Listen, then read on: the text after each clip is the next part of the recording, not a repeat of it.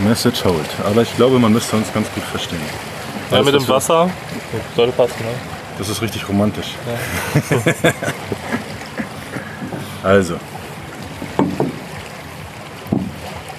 Hallo, Christoph.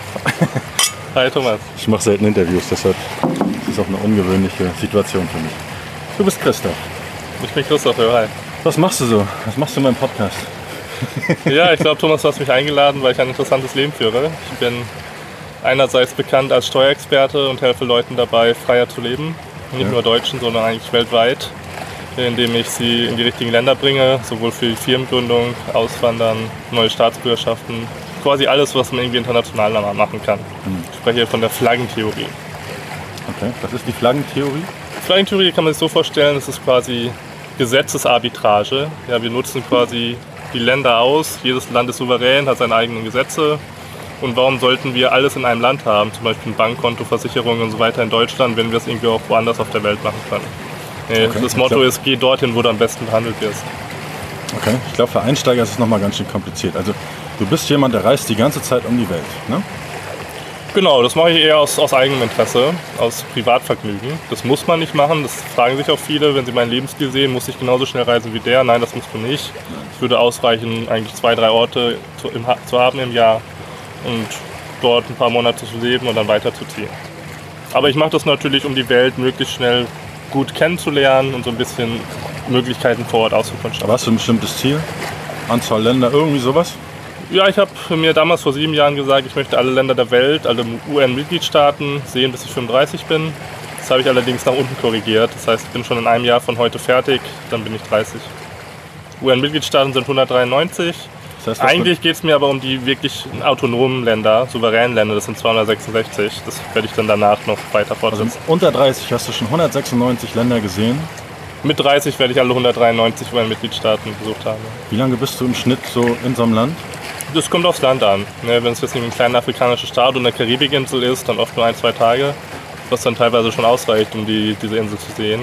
In größeren Ländern durchaus auch einen Monat oder länger. ja. Okay. Ich glaube, für viele Menschen ist das unglaublich, so ein Leben zu führen. Hast du sowas wie eine Heimat oder ein Heimatgefühl? Ich habe schon noch relativ großen Bezug zu meiner Heimatstadt in Deutschland. Ich komme aus Herford in Ostwestfalen. Da Klingt ist klein. ein gewisser Lokalpatriotismus gegeben. Ja. Du hast einen Lokalpatriotismus. Du reist in 193 Ländern, bist Lokalpatriot für Herford. ja, auf jeden Fall. Ich finde, Herford sollte sich abspalten vom Rest von Deutschland. Sonst habe ich natürlich einfach meine Orte, wo viele Freunde von mir leben, wo ich auch öfters bin, teilweise zwei, dreimal im Jahr dann bin für ein paar Tage, um dann den Kontakt nicht zu verlieren. Zum Beispiel Medellin in Kolumbien oder Panama City oder Tiflis in Georgien oder Philippinen. Ähm, auf der Welt verteilt halt. Ja. Also das wäre gleich der nächste Punkt, weil Heimat ist ja nicht nur der Ort, wo du bist, sondern auch so die sozialen Beziehungen, Bindungen oder so, ne? Ja, Falls man genau. Freunde hat, wäre so ein Scheiß. Ja, genau. So ja, hat man, Typ. hat, man, hat man schon. Ja, also gerade ich habe Ja. meine, meine Freundschaft, meine sozialen Beziehungen haben sich verzehnfacht, würde ich sagen, nach Ende des Studiums, seit ich diesen Lebensstil Aber würdest du sagen, echte Freunde? Ja, ja, sowohl in der, nicht nur in der Quantität, sondern auch in der Qualität. Ich war jetzt letztes Jahr mal so in Chiang Mai und da war ich in einem Abend in der Bar. Ich hatte sechs oder sieben wunderbare Gespräche mit Leuten, wo ich sage, interessant. Die eine kommt von dem Meditationsretreat, die nächste hat das gemacht. Manchmal tauscht du noch einen Facebook-Kontakt aus, aber eine echte Bindung entsteht ja nicht, weil du siehst die Leute. Wenn du jetzt 193 Länder bereits, siehst du sie in fünf Jahren mal wieder? Nö, das, das kommt ja auf dich an. Und gerade weil ich eben so ein bisschen die Anlaufpunkte habe und auch ja, selber Konferenzen, Seminare veranstalte. Und Ich mache einmal im Jahr meine Geburtstagskonferenz in Wien, Die wo ich so ein bisschen die Heureka, Okay, wo ich ja. alle Leute sammle. Einladung auch an dich dieses Jahr, mein 30. Geburtstag. Und viele recht enge Freunde von mir, die sehe ich halt auch mehrmals im Jahr und reise dann ein paar Wochen mit denen. Und das klappt relativ gut. Also Ja. du reist nicht immer nur alleine. Ich reise nicht nur alleine. Ähm, Ich muss alleine reisen oder ich brauche es allein zu reisen, einfach um ein bisschen äh, Arbeit äh, zu tun. So circa ein Drittel des Jahres, aber zwei Drittel des Jahres bin ich mit anderen Leuten Du arbeitest noch. Ja, ich arbeite tatsächlich noch. Was Normalerweise mein Tagesgeschäft dauert so eine Stunde, zwei Stunden plus Zwei Stunden Beratung. Okay. Beratung mache ich so fünf die Woche. Ähm, aber wenn ich jetzt neue Inhalte entwerfen möchte, neue Produkte aufnehmen möchte, dann brauche ich halt ein bisschen länger. Und dafür ist Zeit ganz nett, wenn man alleine reist und dann abends halt auch mal acht Stunden arbeiten kann, statt sich mit Diplomatico zu betrinken. Das ist ja heute. Wir haben den Diplomatiker das erste Mal in Estland zusammen getrunken, deshalb ist er heute hier. Aber was ist deine Arbeit eigentlich? Das heißt, du erstellst irgendwelche Online-Produkte oder, oder schreibst Artikel, recherchierst wahrscheinlich sehr viel.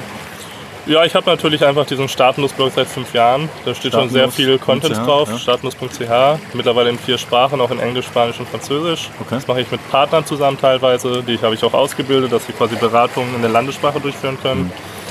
Ähm, und weil es einfach schon so viele Inhalte gibt und auch so viele Produkte zum Verkauf, kann ich mich so ein bisschen natürlich zurücklehnen.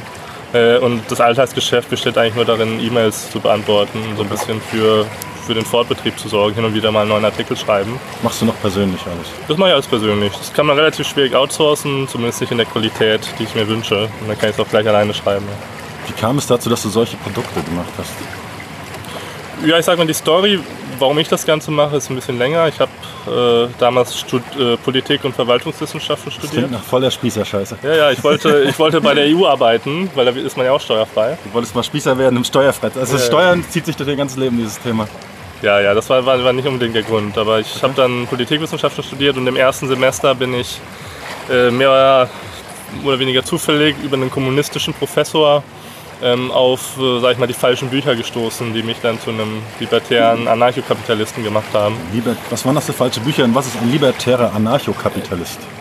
Ja, also das eine Buch, was ich lesen musste, um dann quasi eine Präsentation darüber zu machen, das hieß Der Weg zur Knechtschaft von Friedrich August von Hayek.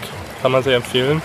Und das hat mich begeistert, weil das einfach Ideen waren, über die ich nie in meinem Leben gehört habe, die eigentlich auch an der Universität nicht gelehrt werden, schon Weil gar du nicht in der gerne, Schule. äh, gerne Knecht werden wolltest.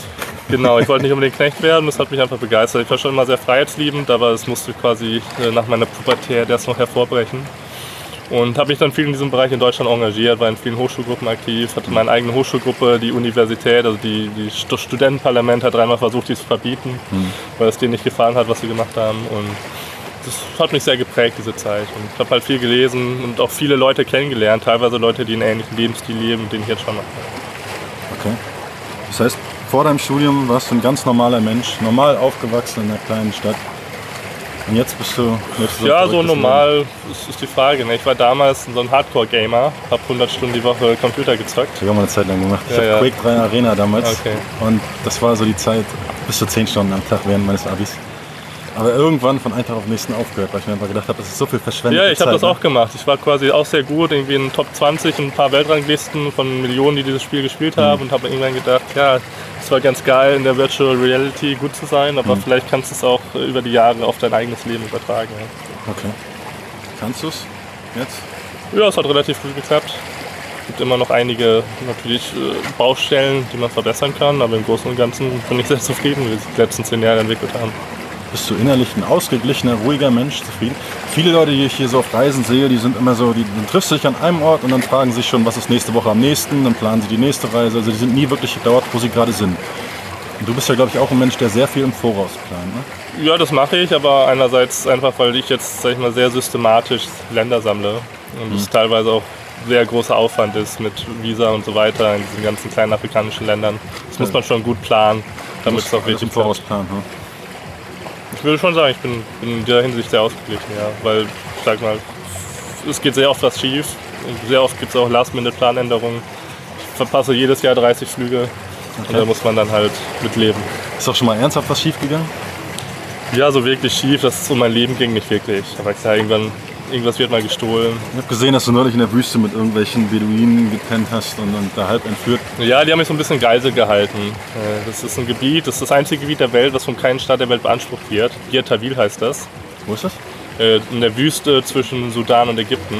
Man Muss fährt- man, muss man gesehen haben. So Man, man, fährt, ne? man fährt von Sudan dorthin, von der letzten Straße im Sudan, die geteert ist, nochmal 10 Stunden mit dem Double vor, vor, vor Wheel Drive durch die Wüste. Hm. Und dann dort. Eigentlich leben dort keine Menschen, dachten wir.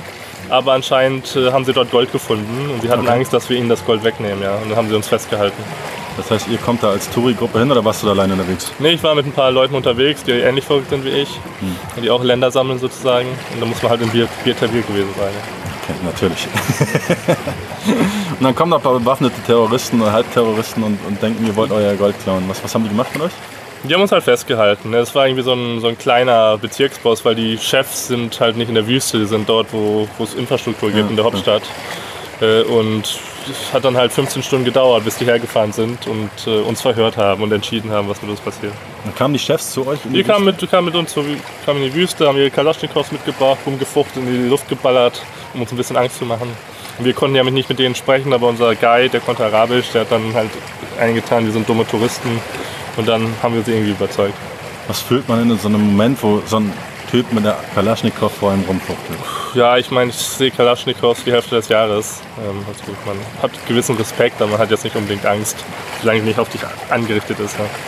Gibt es irgendwas, wovor du Angst hast? Guck mal, wir kamen hier an. Der erste Tag habe ich gehört, hier gibt es eine Feuerqualle, hier gibt es Würfelquallen, Kokosnüsse, die mir auf den Kopf fallen können. Und wer weiß was ich, was Schlimmes. Ja, so direkt Angst nicht, aber es gibt halt einfach gewisse Dinge, vor denen ich Respekt habe. Ähm, viele, sag ich mal, mein, meine Risikoaversion ist deutlich größer geworden über die Jahre. Viele Sachen, die ich vor fünf oder zehn Jahren noch sofort gemacht hätte, mache ich jetzt nicht mehr. Also ich hätte gedacht, das ist eher umgedreht. Das nee, nee, nee, tatsächlich. Also einfach vielleicht auch deshalb, weil, weil ich mir schon ein recht gutes Leben aufgebaut habe und das, das nicht unbedingt riskieren möchte. Ja. Ja? Vielleicht ist es nicht wirklich Verlust da. Es geht ja nicht um Verlust, es geht um gut Verlust deines eigenen Lebens. Ja.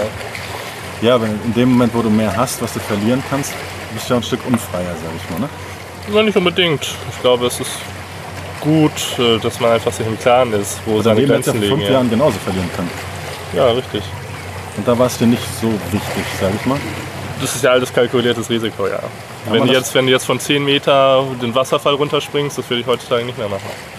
Einfach weil das, äh, über die Jahre ich gesehen habe, dass doch relativ viel schief gehen kann und Leute querschnittsgelernt wurden und so weiter das Risiko muss ich nicht unbedingt eingehen, um eine Sekunde Spaß zu haben. Okay. Ich habe gedacht, dass es sich eher umgedreht entwickelt. Meine erste Reise, so, so Thailand oder so, das war, ich gehe auf die Seite vom Auswärtigen Amt und lese über diese Gefahr, diese Gefahr, diese Gefahr von irgendwelchen Zirkaviren, von irgendwelchen sonst was für Schlimmes. Ja, ist vielleicht eine andere Art von Risiko. Ne? Ich würde in Länder, wo ich vor zehn Jahren wäre ich, auch, wär ich auch nicht nach Mogadischu geflogen.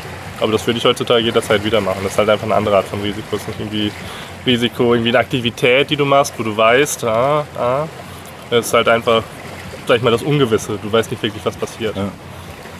Und das gibt mir sehr viel und das, das brauche ich auch so ein bisschen. So ein bisschen intellektuelle Stimulation oder halt Stimulation durch neue Orte, vor allem durch Orte, die, wo man nicht wirklich weiß, was passiert. Ja. Okay.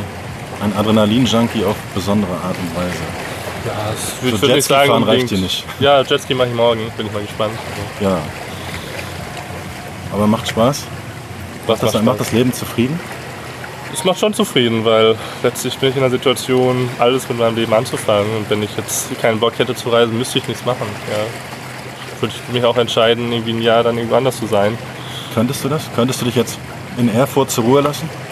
Nicht in Herford. ich würde es nicht in Herford machen, weil ich keinerlei äh, äh, Lust habe, in Deutschland jemals wieder zu leben. Zumindest nicht äh, beim aktuellen Stand. Nicht nur vom System her, sondern auch von den Menschen her. Aber ich könnte mir durchaus vorstellen, mich natürlich irgendwie dauerhaft irgendwo niederzulassen oder zumindest an zwei Orten.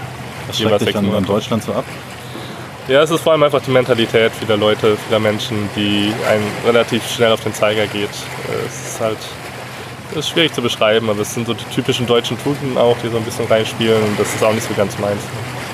Okay. Gibt es so ein Land, so ein Ort, wo du sagst, da ist es komplett anders, da gefällt es mir, da fühle ich mich wohl? Ich fühle mich zum Beispiel sehr wohl in Südamerika, vor allem in Argentinien. Argentinien ist jetzt auch ein Ort, wo ich mich nicht leben wollen würde, dauerhaft und nicht im System sein wollen würde, weil es eine ähnliche Steuer- und Bürokratieholle ist wie Deutschland. Aber die Menschen dort sind halt komplett anders, sind deutlich lebensfroher und Argentinien steckt gerade wieder in einer tiefen Krise. Aber das merkst du halt nicht, wenn du in Buenos Aires oder in anderen Städten bist.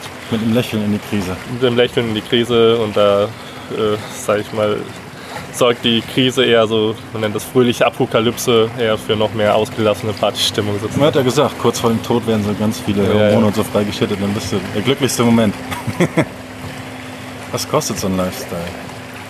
Ja, was kostet so, so ein Lifestyle? Man kann den Lifestyle relativ günstig leben, man kann ihn auch relativ teuer leben. Ne? Über die Laufe des, der, der Jahre, als ich angefangen habe mit meinem Blog, bin ich von sagen wir mal 1500 Euro durch Osteuropa und Zentralamerika gereist da habe ich dann halt in Hostels geschlafen. Jetzt okay. hat sich das auf Fünf-Sterne-Hotels, ähm, sag ich mal, übertragen mhm. und reise ein bisschen schneller und mache alle möglichen Aktivitäten. Ich würde sagen, im Moment so im Durchschnitt 10.000 im Monat. Ja. Aber man könnte auch mit 1500 ungefähr anfangen. Man kann damit anfangen und wenn es einem dann finanziell besser geht, kann man es immer noch ausweiten. Also ich kenne Leute, die mit 1000 Euro im Monat seit 20 Jahren um die Welt reisen. Und ich kenne andere, die 100.000 im Monat ausgeben. Also kommt immer auf die eigene habe ich auf Netflix so eine Doku gelesen, The Kindness Diaries.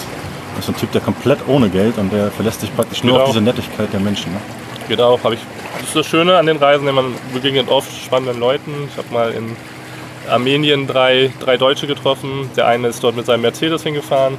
Die waren alle auf dem Weg nach Tibet. Der andere ist dort mit dem Rad hingefahren, haben immer aufeinander gewartet. Und der dritte hat zwei Jahre vorher ohne Geld München verlassen und ist dorthin gegangen. Aber diese Reise, dieses Ziel verbindet die Menschen und die Unterschiede verschwinden vielleicht so ein bisschen. Ne? Ja, ich glaube, es ist einfach wichtig, auch, auch festzuhalten, es geht nicht unbedingt um das Ziel, es geht einfach um die Reise an sich. Ne? Es geht darum, ähm, eigentlich so die, die Glücks, die Momente, wo ich am meisten Glück fühle. Ich glaube nicht, dass Glück irgendwie eine, eine wirklich wichtige Konstante ist im Leben, aber sag ich mal, wo ich am glücklichsten bin, das sind wirklich, wenn ich tatsächlich reise, wenn ich im Flugzeug sitze oder wenn ich im Bus sitze und die Landschaft an mir vorbeiziehen sehe. Ähm, das weiß ich sehr zu schätzen. Bei mir auch so, weil eher da deswegen, weil dann komme ich innerlich mehr zur Ruhe, weißt du, wenn ich in Bewegung bin. Wenn ich, selbst wenn ich mit 300 über die Autobahn fahren will, weißt du, wenn ich in Bewegung bin, das Gefühl habe, da ist ein Zug, da ist irgendwie. Ja, ich kann 20 Stunden durch die Wüste fahren, kein Problem, wenn ich in Bewegung bin. Aber wenn ich jetzt erstmal eine Stunde warten muss, bis irgendwas losgeht, das kann ich echt nicht ab, da habe ich keine Geduld. Bist du so ein Mensch, der Angst hat, was zu verpassen? Glaube ich nicht. Ich glaube einfach, dass, äh, sage ich mal, ich könnte natürlich auch diese ganzen Länder über Jahrzehnte strecken. Ähm, aber ich finde es für mich besser, erst alles mal ganz kurz zu erkunden, so dass man einen guten Eindruck bekommt, aber eben nicht viel. Und dann eben in die Favoriten in Zukunft zurückkommt. Ja. Okay, das heißt, du gehst diese ganzen Länder durch und guckst dir, okay, da gefällt es mir, da gefällt es mir weniger. Und Ja, irgendwann du- nimmst du dir vor, vielleicht auch mal zurückzukommen oder so. Ja, genau. Und ich, sag mal, ich, ich habe das von vielen, vielen Bekannten, sehe ich das, die sind in einem Land, die sind teilweise ein Jahr in der gleichen Stadt, ähm, haben aber, sag ich mal, kennen sich weniger im Land aus, haben weniger vom Land oder sogar von der Stadt gesehen, als ich, wenn ich dort eine Woche bin. Das ist natürlich völlig legitim, soll jeder machen, was er möchte. Ähm, aber mich, äh, sag ich mal, ähm, stellt das nicht zufrieden. Aber wie gehst du so an so ein Land ran? Was war dein letztes Land jetzt, wo du warst? Hier vor? Wir sind jetzt gerade auf. Wir Malaysia, sind in Langkawi und Malaysia. Gut, ich war in Singapur, aber in Singapur war ich hm, für Business. Wir hatten eine große Konferenz dort mit 25 Teilnehmern aus Deutschland. Äh, Das heißt, ich war tagsüber beschäftigt, aber ich habe natürlich die Abende genutzt, um mit den Teilnehmern dann so ein bisschen das Nachtleben zu erkunden. Verschiedene Also das Bars, letzte. Reiseland, wo du warst. Das war Osttimor. Osttimor. Habe ich zum Beispiel noch nie gehört. Wahrscheinlich die meisten. Ja, Ost. Osttimor ist sehr spannend. Das ist nur eine Stunde Flug von Bali entfernt, zwischen Bali und Australien. Das ist ein eigenes Land, relativ jung, vor 20 Jahren von Indonesien abgespalten. Großer Völkermord von den Indonesiern, haben dort 300.000 äh, Osttimoresen gekillt in den 90ern. Ähm, portugiesische Kolonie damals. Also es ist relativ spannend Also, du reisen. befasst dich auch schon mit den Hintergründen von den Ja, Ländern. natürlich, du natürlich. hingehst. Ich habe ja auch meinen Reiseblog christoph.today, wo ich über all diese Länder schreibe, auch oft historisch und so ein bisschen meine eigenen Fotos dort einbinde. Und ähm, Jetzt kommst du dann Osttimor an. Wie sieht dein Tagesplan aus? Wie lange warst du da insgesamt? ich war nur drei Tage dort. Okay, Äh, drei Tagen Land. Wie groß ist das Land ungefähr? Das Land ist so groß ungefähr wie die Schweiz. Okay. Ja, es ist eine Insel in Indonesien, äh, die wird durch die Hälfte ist Indonesien, die Hälfte ist Osttimor. Und in Viel- drei Tagen? Ja, ich, es war jetzt einfach dadurch bedingt, dass ich eben ein Seminar in Singapur hatte und deshalb vorzeitig sozusagen abreisen musste. Es ist ein Land, was definitiv 10 oder 14 Tage rechtfertigt, aber man kann ja nochmal wiederkommen. Ja, es ging mir jetzt einfach erst einen ersten Eindruck zu bekommen, so ein bisschen das Land kennenzulernen, in der Hauptstadt vor allem die Museen zu besuchen, ähm, ein bisschen mit den Leuten zu quatschen. Portugiesisch, ne, sind Portugiesischsprachig, ich spreche ganz gut Spanisch, nicht ganz so gut Portugiesisch, aber man kann die Leute dort, man kann dort mit den Leuten in Kontakt treten. Das heißt, du kommst in das Land rein, am Flughafen an, du hast wahrscheinlich irgendeine Unterkunft gebucht Ja, genau. Ich hatte ein Hotel und ähm, und dann fängst du einfach an, die Stadt zu erkunden. Oder ich fange an, die Stadt zu erkunden. Es kommt auf, die, kommt auf das Land an. Jetzt in Osttimor hatte ich mir einen privaten Guide bestellt und der hat mich dann sechs Stunden mit dem Auto rumgefahren, wo ich hin wollte und mir alles zur Geschichte und Kultur des Landes erklärt. War mit dem Mittagessen. Ähm, Was war so dein Eindruck von Osttimor? Müsste ich da mal hin? ja, sollst du auf jeden Fall mal hin. Es ist einfach ein sehr spannendes Land. Es ist halt das ärmste Land in Asien. Okay. Ähm, nach Afghanistan, das ärmste Land.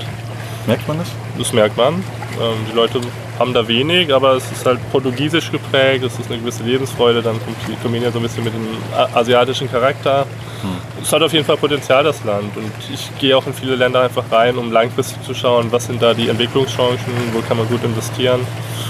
Und es hat mir schon relativ gut gefallen. Es ist halt ein anderes Erlebnis als irgendwie Bali. Ja. So die Mentalität von den Leuten. Kannst du die wiedergeben? Hast du dich mit ein paar Leuten, die da wohnen, so ein paar Einwohnern unterhalten? Oder? Ja, du hast es in vielen dieser Länder, du hast einfach einen anderen Outlook aufs Leben. Die Leute haben nichts, aber sie sind, sag ich mal, sehr optimistisch, was die Zukunft angeht, Mhm. weil einfach sehr viel passiert.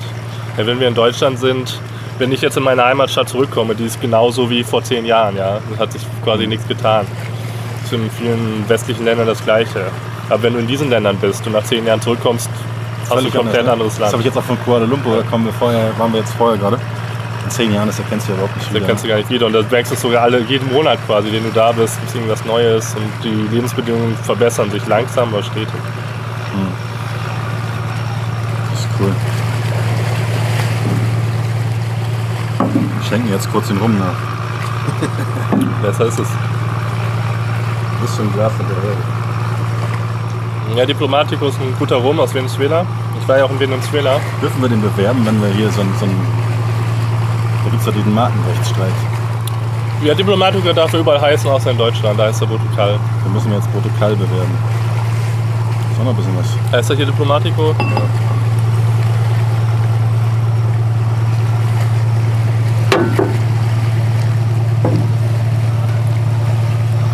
Ich glaube, dieser Unterschied mit den glücklichen Menschen, das ist extrem wichtig. Dass du wirklich das Gefühl hast, dass die Leute in diesen relativ armen Ländern, jetzt eigentlich scheiße, aus unserer Sicht sage ich mal scheiße geht, viel, viel glücklicher sind, viel, viel mehr diesen familiären Zusammenhalt haben und das ist einfach.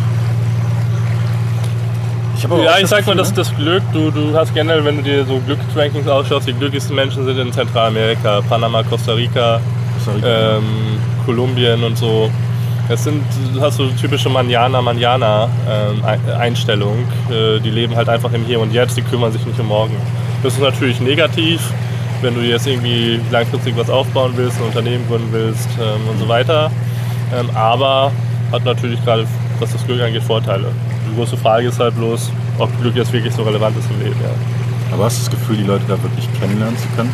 Bei Thailand zum Beispiel jetzt, ne? Du hast ja immer diese super freundlichen Thailänder, die bei allem helfen, aber du merkst trotzdem immer, da ist eine gewisse Grenze. Du bleibst immer der Ausländer, sage ich jetzt mal, ne? Ja, das hat viel mit Kultur zu tun. Generell in Asien halte ich es für schwieriger, obwohl die Leute freundlicher sind. Oft freundlicher ist es schwierig, die Leute kennenzulernen. Erstens sprachlich, aber zweitens auch kulturell, weil da hast du halt einfach auch vom, ähm, sag ich mal, ethnisch, äh, selbst wenn du Thailand Staatsbürger bist, man wird immer sehen, dass du kein Thai bist. Ja. In Südamerika, vor allem im südlichen Südamerika, ist das anders. Da hast du einen Großteil Europäer und das ist deutlich leichter, eben auch ins Land reinzukommen. Man kann die Sprache, Spanisch und weiter, Portugiesisch deutlich einfacher lernen. Deshalb langfristig sich zu integrieren, ist in diesen Ländern deutlich einfacher in meinen Augen. Wäre auch eine meiner nächsten Zielrichtungen wahrscheinlich jetzt Südamerika. Spätestens zur nächsten Konferenz, vielleicht aber auch schon früher. Ja, ich habe das die letzten fünf Jahre vor allem habe ich in Südamerika verbracht, weil ich ganz gut Spanisch spreche. Kannst du eine andere Sprache? Bin gerade dabei Russisch zu lernen. Auch Ah, ich Russland, so gerne Russisch können. auch. Russland äh, mag ich sehr gerne. Ich war äh, letztes Jahr fast einen Monat dort, bin dieses Jahr wieder einen Monat dort. Mache mit einem Kumpel zusammen die transsibirische Eisenbahn von Moskau nach Vladivostok. Ich habe eine, eine Freundin aus Russland und die hat gesagt, das wird kein normaler Russe freiwillig mal machen. Das ist nur so ein Touri-Ding mittlerweile. Ja, so wir machen das aber ganz bewusst auch in der schlechtesten Klasse. Okay. Ähm, also äh, dann mit den ganzen Dorfrussen zusammen. Stand Da auch bei mir auf der Liste. Ich hätte mir dann wahrscheinlich die erste gegönnt, aber Ja, da, in der ersten erlebst du nichts. das heißt, hier geht es wirklich ums Erlebnis mit den Da geht es um Erlebnis. Äh, ne, Da steht's erste ein Klasse, erste Klasse musst du mit einem Typen irgendwie die, das, Bett- das Zimmer teilen. In der, in der anderen, in der letzten Klasse mit acht Leuten.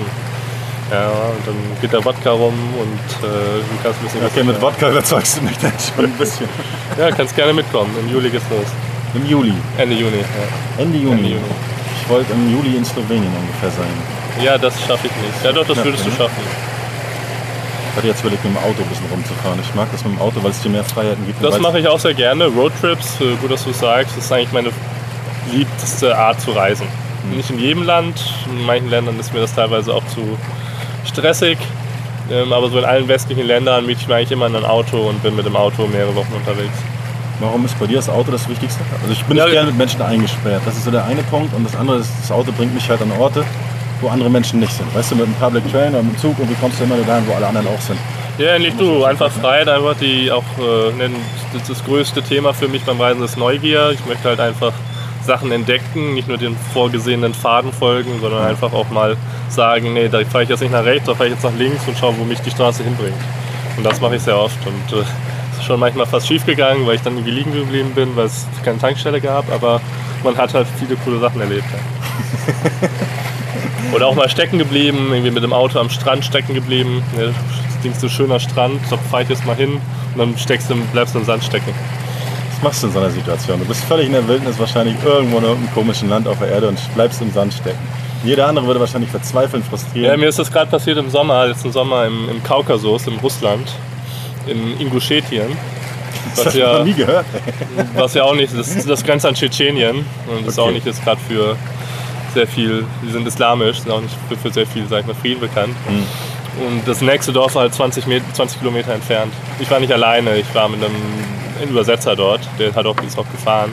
Aber wir sind halt in diesem Schlammloch liegen geblieben und haben vier Stunden lang versucht, irgendwie das Auto rauszuziehen, hat nicht geklappt. Mussten wir halt äh, drei Stunden ins nächste 20 Kilometer entfernte Dorf laufen und dort Hilfe holen. Und ja, die alten russischen Fahrzeuge haben es dann rausgezerrt. Ja. Hast du das Gefühl, die Menschen sind hilfreich überall auf der Welt oder, oder positiv dir gegenüber eingestellt? Da kommt dieser weiße Riese mit über zwei Metern und kommt in ein Dorf, wo lauter Zwerge oder was weiß ich, so ganz andere Menschen rumlaufen. Also meine generelle Erfahrung ist, ja, du findest fast überall Hilfe, vor allem je ärmer die Leute sind. Je ärmer die Leute sind, vor allem je isolierter die Leute sind, desto herzlicher ist die Aufnahme. Gerade dort im Kaukasus, in Russland, in Tschetschenien, in Dagestan und so weiter, hast du mit die gastfreundlichsten Leute auf der Welt, weil sie einfach keine Fremden kennen. Da reist niemand hin. Da reisen vielleicht 20 Leute im Jahr hin. Also die sieht dann natürlich auch nicht jeder Dorfbewohner dort. Ich habe in Deutschland immer das Gefühl, die Leute haben Angst vor was Fremdem, besonders aus den Gegenden, wo ich so herkomme. Und das ist genau das Gegenteil. Weißt du? Ja, natürlich. Ne? In Deutschland, äh, wenn du, wenn du bei der deutschen Botschaft schaust pro Land, dann siehst du tausende von Warnungen, die, wenn man es jetzt genau nimmt, nicht wirklich sag ich Nee, mal, relevant sind. Flüchtlingen. Egal, Ne, was ich ich sage so ein ist, ne? bisschen immer, in, in, in Europa, sage ich mal, kann man relativ sicher leben, normal, aber sage ich mal, die Gefahr ist, dass irgendwas passiert, worauf du dich nicht wirklich vorbereiten kannst. Irgendwie ein Terroranschlag oder ein Verkehrsunfall und so weiter. Während in anderen Ländern, wenn ich jetzt in Kolumbien bin oder so, da weiß ich ganz genau, wenn ich da bin, passiert nichts. Wenn ich da bin, selbst am Tag, werde ich überfallen. Ja. Man kann das einfach besser kalkulieren in Lateinamerika zum Beispiel. Das weißt du. Das weiß Hoffst du. ich. Nee, das weiß ich. Wurdest du schon mal überfallen? Nee. Also das in all diesen Ländern, mit all diesen Tieren und Ja, ich habe entweder bisher Glück gehabt oder Verstand gehabt. Ähm, noch nie überfallen, noch nie Truppenkrankheit geholt. Auch noch kein Dengue oder was hier alles so rumschwirrt. Nee, gar nicht. Das Einzige, was ich zuverlässig habe, alle sechs Monate, ist meine Lebensmittelvergiftung. Okay, ja, das passiert. Aber ich sage mal, ich nehme keine Medikamente. Ich für so ein bisschen Life Lifestyle. Ne? Was, was dich nicht tötet, härtet dich ab. Äh, und ich glaube, das ist äh, das, was viele Leute verlernt haben in Deutschland, die dann beim kleinsten Wehwehchen äh, ihre, ihre Pillen nehmen und ähm, sich so viel waschen, dass sie vom kleinsten Schmutz krank werden. Ja. Glaubst du, das hat damit zu tun, dass die Leute, weil es ihnen so gut geht, eher versuchen, Dinge zu konservieren, zu behalten. Die haben Angst vor was Neuem, vor Veränderungen, vor allem dieses Konservative. Und die Leute, die nichts haben, haben nichts zu verlieren. So dass es Freiheit bedeutet, nichts zu verlieren zu haben. Das wäre so ein Sprichwort so ein bisschen. Ne? Ja, ich glaube, das ist in vielen Ländern tatsächlich der Punkt, äh, dass die Leute einfach nichts haben und deshalb einfach versuchen, irgendwas zu bekommen. Hast du viele Sachen? Ich lebe ja sehr minimalistisch, seit fünf Jahren reise ich nur mit Handgepäck rum. Ähm, ich sage mal, es, es kommt nicht sag ich mal, auf, auf die Masse des Besitzes, sondern es kommt auf die Qualität des Besitzes an. Und natürlich, was ich habe, dann an Computer und Handy und anderen Gütern, das ist dann schon ein relativer Luxus. Ja. Gibt es so Sachen, die dir was bedeuten? Materiell gesehen? Materiell nicht wirklich. Das heißt, wenn jetzt ein Rucksack weg ist, dann kaufst du Laptop neu, die Sachen sind in der Cloud. Das ist schon mehrmals passiert, dass irgendwelche Sachen gestohlen wurden. Das hatte ich fünfmal schon oder sowas. Das wird dann halt neu gekauft. Ähm, sag ich mal, der, der Schaden ist relativ klein, ist alles heutzutage Cloud gespeichert und so weiter. Musst du eigentlich nur was Neues kaufen, Passwort eingeben, hast du alles wieder da. Ja. Ich bin jetzt ja auch gerade ein bisschen minimalistischer geworden, mit Wohnung weg und die Sachen alle weg und so. Für mich war das eine Riesenbefreiung.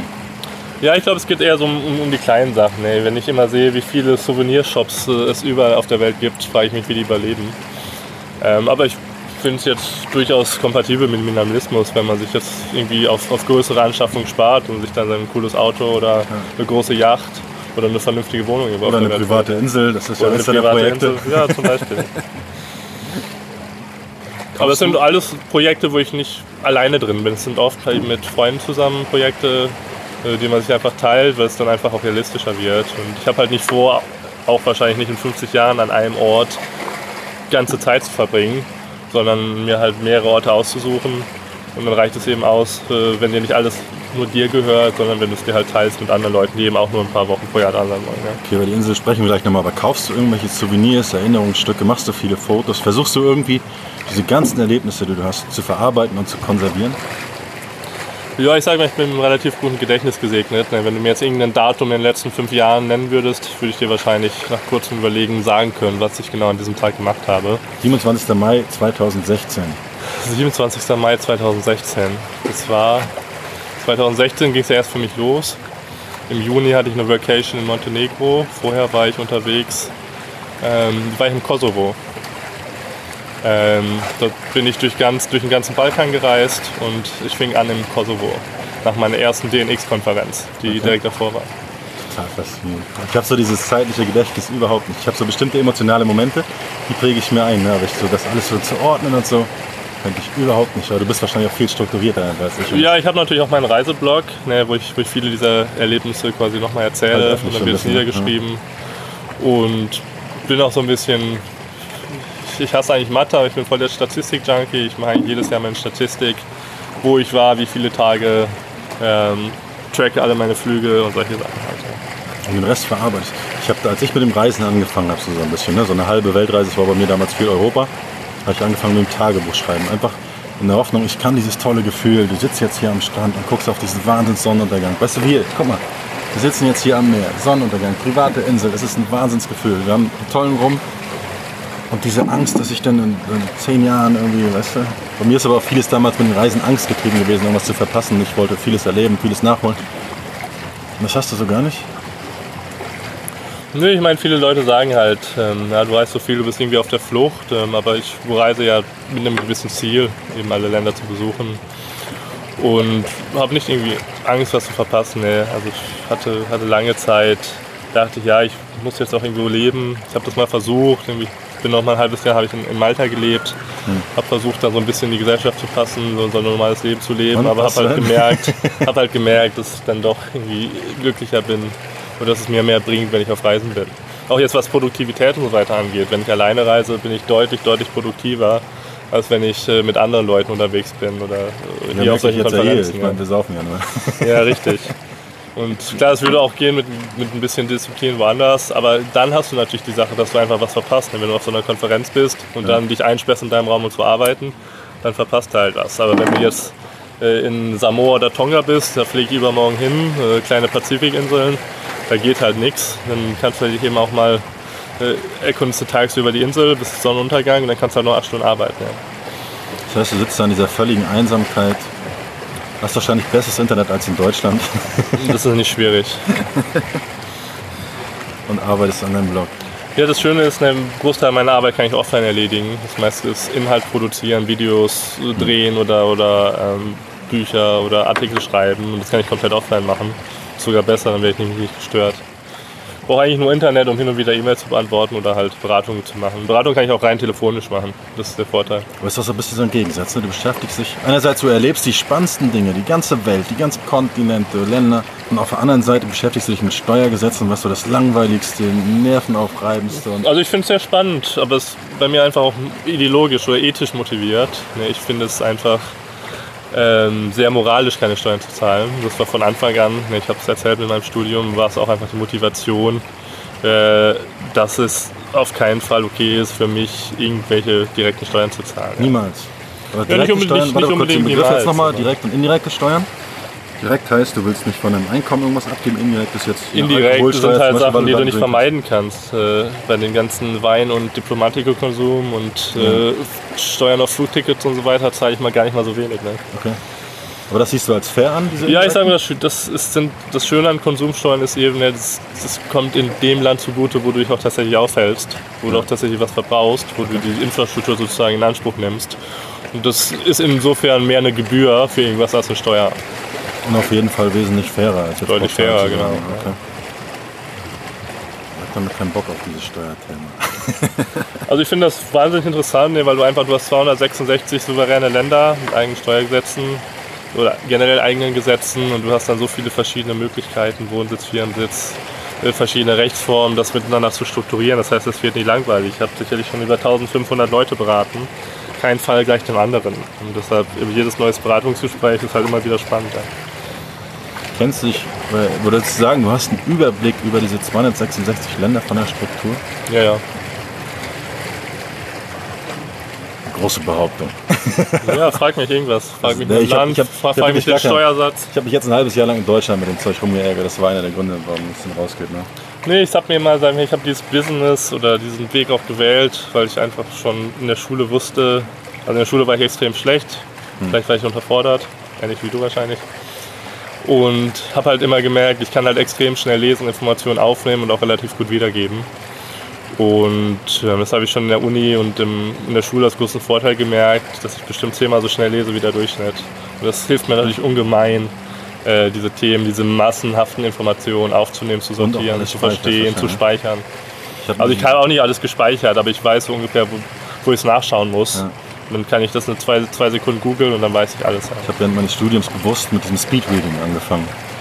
Dass ich anfange in zwei Schritten Subvokalisation vermeiden und danach diese Fixierpunkte reduzieren, dass ich wirklich so ein ganzes Buch, wir hatten damals VWL, so ein mega langweiliges ManQ, kennst du vielleicht auch, aber das ist so, Ja, ja, kann ich an, lesen. kann ich an so einem Tag lesen, weißt du, und dann behalte ich aber auch 80 Prozent, weil das ist, glaube ich, ein, was viele Menschen machen.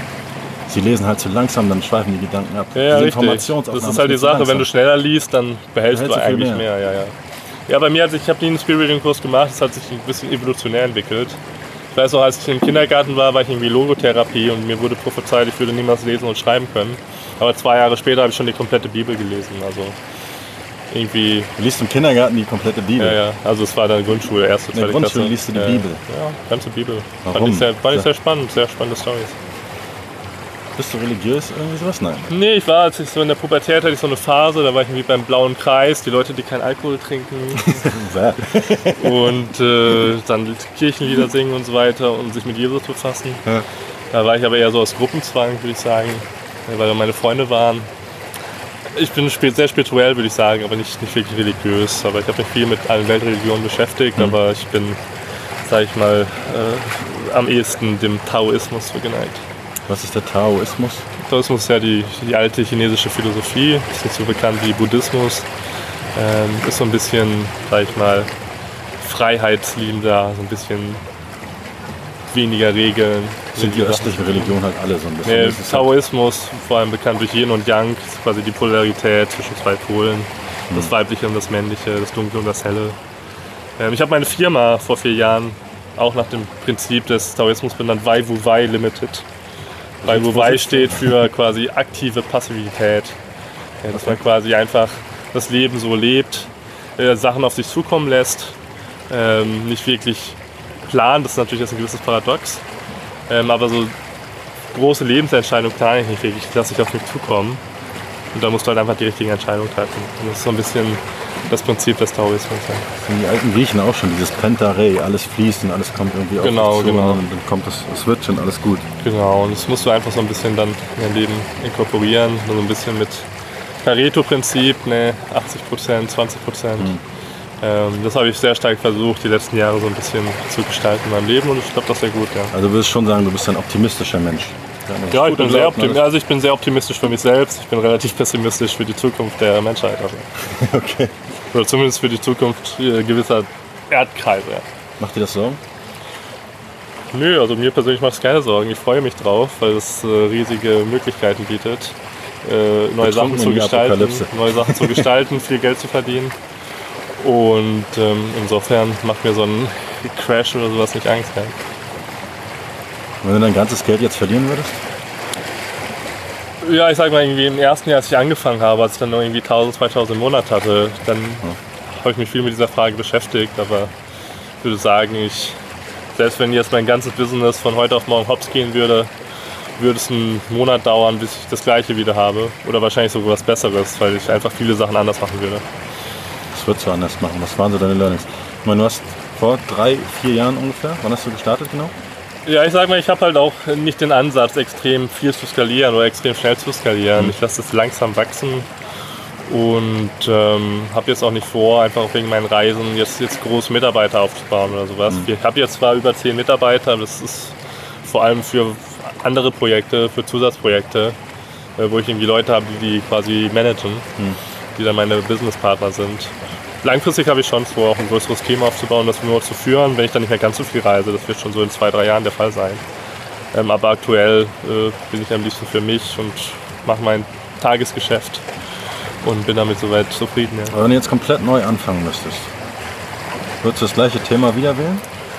Ja, zur aktuellen Marktlage ist dieses Thema immer noch äh, extrem unterrepräsentiert. Es gibt zwar Konkurrenz, ich würde nicht wirklich sagen Konkurrenz, aber es ist, ähm, es ist halt einfach, ich habe dieses Thema ganz bewusst gewählt, weil es halt einfach eine extrem hohe, sag ich mal, Markteintrittsbarriere gibt, vom Wissen her, Ja. war teilweise auch vom, vom Mut, sage ich jetzt mal her, weil viele Leute sich einfach nicht trauen, weil sie denken, dann kommt sofort der böse Staat und verklagt dich wegen Beihilfe zur Steuerhinterziehung Das ist bei dir aber auch so. Du machst so dich ja nicht bei allen beliebt. Ich meine, du hast mal bei Galileo so eine Doku gemacht. Ne?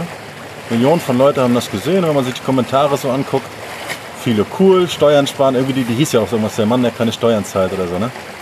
Und dann, Das geht, dieser Mann zahlt keine Steuern, richtig. Ja. Ja, aber das liegt so ein bisschen in meinem Naturell, auch schon in der Schule und, und auch im Studium, ja, als ich dann quasi der einzige Libertäre unter 300 Staatswissenschaftlern war. Ja, da habe ich mich schon sehr unbeliebt gemacht mit meiner libertären Hochschulgruppe. Und mir macht es durchaus Spaß, Leute zu provozieren. Mir reicht es völlig aus, wenn, wenn mich 0,1% der Deutschen cool finden. Ja, 0,1% der Deutschen sind immer noch, wie viel Prozent? 80.000? 80.000, Ja, so das reicht völlig kann ich aus. nicht mehr rechnen. 80.000, selbst wenn wir den Euro im Monat zahlen. ja, ja, nicht nur, Jahr aus, zahlen. nicht nur aus Business-Perspektive, sondern viele haben ja Angst, wenn sie jetzt irgendwie so ein Business starten und nicht so populäres oder ein, ein kontroverses Thema machen. Ja, aber ich glaube, das ist äh, wirklich äh, oft ein Weg, sehr schnell sehr, sehr gutes Einkommen zu erreichen oder eine sehr große Reichweite zu bekommen. Aber Einfach konntest indem du diese. An mit Kritik umgehen? Ich kann generell nicht mit Kritik umgehen, aber es ist natürlich was anderes, als wenn dich jetzt irgendwelche Leute, die du nicht kennst, äh, kritisieren oder wenn dich, wenn dich andere, also ich kann schon mit Kritik umgehen, wenn sie gerechtfertigt ist, in meinen Augen. Ähm, kommt, kommt immer sehr stark au- auf die Autorität desjenigen an, der die Kritik gibt. Ne? Wenn, dir, wenn wenn du, in, wenn derjenige, der dir Kritik gibt, in deinen Augen irgendwie cool ist, was Sachen besser macht, quasi ein Vorbild für dich ist, dann nimmst du das an und versuchst dich zu verbessern. Aber im Regelfall ist die Kritik halt relativ ungerechtfertigt oder kommt von Leuten, die keine Ahnung haben. Das ist schon schwierig. Und ich habe eins der Bücher, das hat sich 50.000 Mal verkauft, hatte über 100 positive Rezensionen. Dann kam eine Ein-Sterne-Rezension. Ne?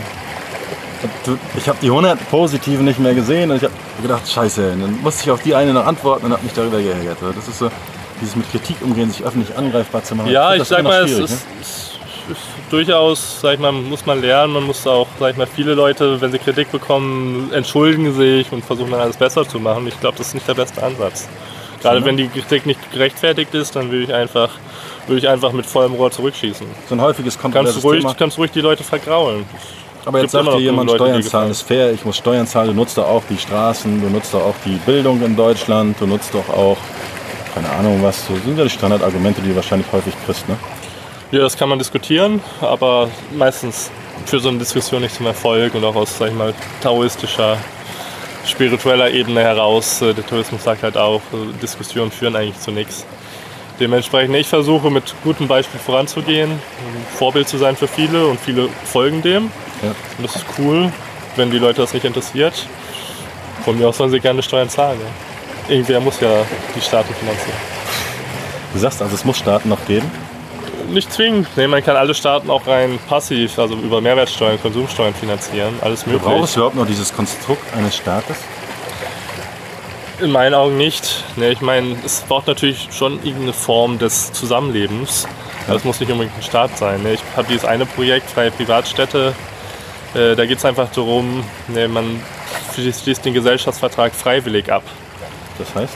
Nee, wir werden irgendwie in Deutschland reingeboren und geben irgendwie implizit unsere Zustimmung zu allen Gesetzen. Ja. Und der große Nachteil ist, der Gesetzgeber kann die Gesetze immer einseitig ändern. Das heißt, der kann das klar demokratisch legitimiert, aber Mehr oder äh, weniger. mehr oder weniger, Aber da wollen wir jetzt nicht drauf eingehen, ähm, wird es halt geändert. In so einer freien Privatstadt kriegt jeder seinen Vertrag, hat seine Rechte, seine Pflichten, aber es kann dann eben nicht mehr einseitig vom Betreiber geändert werden, sondern nur noch mit Zustimmung des, äh, an der anderen Vertragspartei. Und es gibt dir halt einfach deutlich mehr Rechtssicherheit und mehr Stabilität. Okay, das würde aber auch bedeuten, dass wir in viel, viel kleineren Gemeinschaften zusammen sind. Ja, nicht, nicht unbedingt. ja nicht, jetzt nicht möglich, unbedingt. Die Privatstadt kann natürlich auch durchaus Ausmaße wie irgendwie Singapur oder Hongkong erreichen. Ähm, aber du hast schon recht, generell, ich bin großer Fan von Demokratie, ich bin großer Demokrat, aber ich glaube, Demokratie funktioniert nur in kleinen Gemeinschaften. Wo du so einen gewissen Social Pressure hast, wo du die Leute kennst. Und auch eine gewisse Identifikation mit den Themen. Jetzt EU-weit zum Beispiel, da werden immer so viele Sachen angestimmt. Ja, das, so das klappt Leute einfach nicht. Ne? Das ist auch, das ist etymolo etymologisch sehr interessant. Demokratie kommt eigentlich nicht von Demos, Volk, sondern von Deme. Das war damals äh, die kleinste Verwaltungseinheit in Griechenland. Hm. Quasi der Bereich, den du von einem Hügel aus überblicken konntest. Und das okay. ist eigentlich die optimale Größe. Das ist generell nicht mehr als 10.000 Leute. Okay. Alternativen? Wirklich einfach, dass du sagst, jeder vertragt wie so eine Art Firma das Ganze zu führen? Ja, die Anarchokapitalisten, zu denen ich mich zähle, sage ich mal, sagen, man kann alles privatisieren, man kann auch das Rechtssystem privatisieren, man kann Sicherheit privatisieren und es den, sag ich mal, Markt überlassen. Der Markt ja dann eben Glaubst auch unverzerrt ist. Ja, ich glaube, das funktioniert. Jetzt an der Deutschen Bahn zum Beispiel, ne? seit der Privatisierung ist viel Scheiße ist passiert. Ja, ist, ne? ja, ist ja nicht privatisiert. Ja, teilprivatisiert. Also ich glaube so bestimmte Infrastruktur, glaubst du nicht so Pri Grundwasser, muss, muss, halt, muss halt einfach unterscheiden. Ne? Was, was heutzutage als Privatisierung gemacht wird, hat halt wenig mit privat zu tun. Es gibt keinen Wettbewerb, ähm, keinen wirklichen Wettbewerb. In dem Moment, wo es bei einem Grundbedarf, sagen wir Wasser, ne? keinen Wettbewerb mehr gibt. Ja, das ist so ein bisschen auch die Sache natürlich, dass ähm, ja, die Leute sehen nur diesen Gegensatz Markt und Staat. Es gibt auch was anderes. Ne? Es gibt einfach freiwillige Zusammenschlüsse von Menschen, die etwas erreichen wollen. Es muss nicht unbedingt einen Staat geben, es muss nicht unbedingt einen Markt geben. Man kann natürlich auch, was weiß ich, eine Genossenschaft dann über das Wasser haben. Einfach ein freiwilliger Zusammenschluss. Das kann ja Gemeineigentum sein, aber es muss nicht zwingend den Staat gehören. Okay. Ja, es, es, geht nicht darum, alles zu privatisieren. Es geht letztlich darum, einfach alles auf freiwilliger Basis stattfinden zu lassen. Es muss nicht unbedingt Profit bringen. Es reicht aus, wenn die Menschen freiwillig Zusammenschlüsse eingehen können. Können auch ruhig kommunistische Zusammenschlüsse sein. Ich habe gar nichts gegen Kommunismus. Kommunistische Städte sollen so viel entstehen wie möglich. Bloß, man sollte halt nicht gezwungen werden, Teil zu sein und man sollte jederzeit raustreten können. Und dann funktioniert es halt nicht mehr. Ja, toll auf dem Papier, aber in der Realität dann halt schwierig umzusetzen, weil ich glaube, gewisse Charaktereigenschaften der meisten Menschen sprechen so ein bisschen dagegen, das praktisch umzusetzen derzeit. Ich glaube aber, das ändert sich, wenn wir in einem anderen System aufwachsen würden. Ja, es ist sehr stark systemgeprägt, gerade in Deutschland. Äh, wenn du 13-Jährige äh, gekidnappt wirst, um in die Schule zu gehen, dann. Gekidnappt, das ist aber ein drastischer Ausdruck. Ja, da, da bin ich recht drastisch im Zwangsschulkinder-Entführungsindoktrinierungssystem. Ja. Wird immer schlimmer. ja, die Schule ist natürlich auch und das ist eben auch ein großes Thema für mich. Ich helfe vielen Familien, sag ich mal, der Schulpflicht in Deutschland zu entgehen und ihre Kinder dann eben, sag ich mal, selbstbestimmt aufwachsen zu lassen. Geht das so einfach in Deutschland? Geht relativ einfach. Man kann nach Frankreich ziehen oder nach Österreich einfach neben Okay, aber in Deutschland? In Deutschland nicht. Deutschland macht da riesen Stress. Selbst wenn man das macht, äh, sollte man möglichst nur in den Ferienzeiten nach Deutschland reisen. Ich war neulich auf so einem Vortrag und die hat was von den Freischulen erzählt. Das war in Berlin jetzt hier. Und die meinte, die haben ihre Kinder legal aus der Schule rausgenommen unterrichten die selbst und haben dann aber, die haben sogar das Abitur noch machen können. Das heißt, die haben zehn Jahre oder zwölf Jahre dieses Homeschooling gehabt. Ja, es geht mit gewissem Aufwand, also relativ hohem Aufwand in Deutschland auch, aber in anderen ist es deutlich einfacher. Aber ist zum Beispiel, das, das macht ein Geschäftspartner von mir in Österreich. In Österreich kannst du deine Kinder anmelden, äh, bis zweimal mit denen, einmal mit denen im Jahr in Österreich für zwei Wochen. Die machen die ganzen Prüfungen und steigen dann ganz normal im Schulsystem auf. Dann kannst du denen immer noch mit österreichischem Matura ganz normales Studium ermöglichen. Aber ich glaube, ähm, dieses Zertifikatesystem hat sich weitgehend erledigt und meine Kinder werde ich definitiv nicht in irgendeine Schule stecken. Würde ich auch nicht generell irgendwie staatliche Sachen reinschicken, weil ich einfach glaube, das wird in zehn Jahren nicht mehr gebraucht. Definitiv nicht. Ich glaube, was du lernst, ist dich anzupassen, zu gehorchen. Und du, das ist, habe ich schon mal gesagt, dieses gezüchtete Zahnrädchen im System. Und wir züchten immer mehr Arbeiter, die nicht denken können, in einem System, wo immer mehr wir brauchen keine Fabrikarbeiter mehr. Das kommt alles die KI, die Roboter oder was auch immer. Wir brauchen Leute, die denken, die wissen. Ja, man, man merkt das zum Beispiel an China. China ist uns stark überlegen, gerade auch was, was, was die Intelligenz vieler Leute dort angeht. Aber die sind halt zu fleißig. Die werden zu reinen Robotern in der Schule und Uni mhm. abgestimmt. Denen fehlt die Kreativität. Und das ist der Vorteil Europas und auch der USA. Noch, noch. Noch, noch. Ja, das ist ja, sehe ich jetzt in Gefahr. Ja, aber da muss sich in China schon einiges ändern, damit sie, die Leute dort kreativer werden. Also meinst du, das ist so wirklich, dass die Leute, die lernen nur zu gehorchen? Die werden abgestumpft dort, ja. Den, okay. fehlt so ein bisschen das gewisse Etwas. Auf das Gefühl habe ich ja in Deutschland schon. ja, das hast du in Deutschland auch ähnlich. Ja. Also wahrscheinlich da nochmal schlimmer. Nee, aber ich glaube, es ist einfach ein gewisser Bewusstseinssprung bei vielen und ähm, das hattest du einfach nicht. Ähm, aber die neue Generation, die jetzt heranwächst, es gibt Millionen von Kindern, die einfach deutlich freier und selbstbestimmter aufwachsen. Äh, mit, mit, mit, Eltern, mit, mit, dem richtigen Mindset. Und ähm, ich glaube, das wird uns in Zukunft einfach auch, auch deutlich mehr Wohlstand in der Welt bescheren. Welches Mindset oder welche Regeln würdest du deinen Kindern mitgeben von dem, was du jetzt auf den Reisen so gelernt hast? Ja, ich will sie vor allem einfach zur unbedingten Offenheit entziehen, zu viel Neugier. Ja, gerade Kinder sind halt extrem neugierig ja. und das wird in der Schule meistens aberzogen. Ja. Und äh, ich sehe das zum Beispiel an, an Tochter von meinem Geschäftspartner, die ist jetzt sieben, die spricht fünf Sprachen fließend. Ja. Kinder, so Kinder lernen Kinder lernen super können. schnell Sprachen. Ich habe damals, als ich noch in Konstanz studiert habe, habe ich so ein soziales Projekt angeschlossen, hatte meinem, äh, sag ich mal, Kind aus so einer Asylfamilie, der war irgendwie aus dem Kosovo. Und der hat, der, als ich ihn getroffen habe zum ersten Mal, konnte gar kein Deutsch. Nach mhm. zwei Monaten konnte er fließend Deutsch. Die lernen so extrem schnell. Kannst du dir gar nicht vorstellen. So muss ja, ja eigentlich Schule da fast Körperverletzung. Ja. ich meine, es gibt auch gute Schulen, keine Frage. Ja. Ähm, aber es ist nicht das staatliche Schulsystem. Ja, okay, aber deinen Kindern jetzt Neugier, Offenheit wird es ihnen auf jeden Fall mitgeben.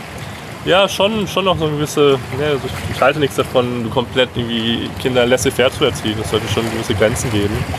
Ähm, auch auch ähm, ich würde jetzt nicht frei irgendwie von Anfang an irgendwie YouTube komische Filme gucken lassen. Ich habe da schon einen gewissen Kanon an, an Sachen, die meine Kinder irgendwie lesen müssen oder, oder sehen sollten. Was wäre das zum Beispiel? Vielleicht hören ja auch ein paar Kinder zu, wahrscheinlich nicht, aber. ja, ich halte es einfach sehr spannend, dass man einfach, einfach viel liest als Kind. Das, das müssen gar nicht mehr zwar irgendwie Sachbücher sein, es reicht aus, irgendwelche Fantasy-Romane oder andere Sachen zu lesen. Mhm. Einfach weil man damit eben diese Offenheit und, und Neugier eigentlich hat, ja. Bei mir ganz toll war es, ich habe auch viel Fantasy, Science Fiction gelesen, diese Fantasie überhaupt entwickelt, weißt du? Also was mich zum Beispiel in der Jugend extrem weitergebracht hat, ich habe sehr viele Karl-May-Bücher gelesen. Der Karl May hat eigentlich nur, ähm, war ja quasi nicht an den war, ganzen Orden, sondern ja, hat alles nur erfunden. Da. hat 30 Bücher, sag ich auch von ihm, ich hatte so eine große Sammlung. Und ich habe mir gerade vor, vor drei Monaten habe ich mir die 50 Karl May, 50 Bände Karl May für ein paar hundert Euro auf mein Kindle geladen hm. und bin jetzt gerade dabei, alle nochmal durchzulesen. Ich bin jetzt gerade wieder bei Band 15. Okay, begeistert dich das heute immer noch? Ja, mich begeistert das sehr, einfach diese, diese Erinnerung, die du an deine Kindheit hattest, ähm, quasi dann nochmal aufleben zu lassen. Ja. Okay. Durch die Lektüre. Kommen die Wellen hier gerade so doll. Von mir war es das Phantom der Oper, sehr, sehr tolles Buch, aber die Geschichte von Susan Kay. In der Kindheit irgendwann mal gelesen, jetzt vor einem Jahr mal wieder gelesen, fand ich immer noch sehr toll. Vielleicht sollte ich Karl May dann auch noch mal lesen. Ja, und du beschäftigst dich einfach mit den Ländern. Ja, damals war mir irgendwie die Wüste in Nordafrika und in der Nahosten komplett fern und dann bist du auch aufgewachsen mit, äh, mit 11. September und Afghanistan-Krieg und Irakkrieg und dachtest, ja, da möchte ich niemals im Leben hin. Aber jetzt war ich halt schon dort. Ich war im Irak, ich war in, an der afghanischen Grenze, mhm. Afghanistan jetzt bald.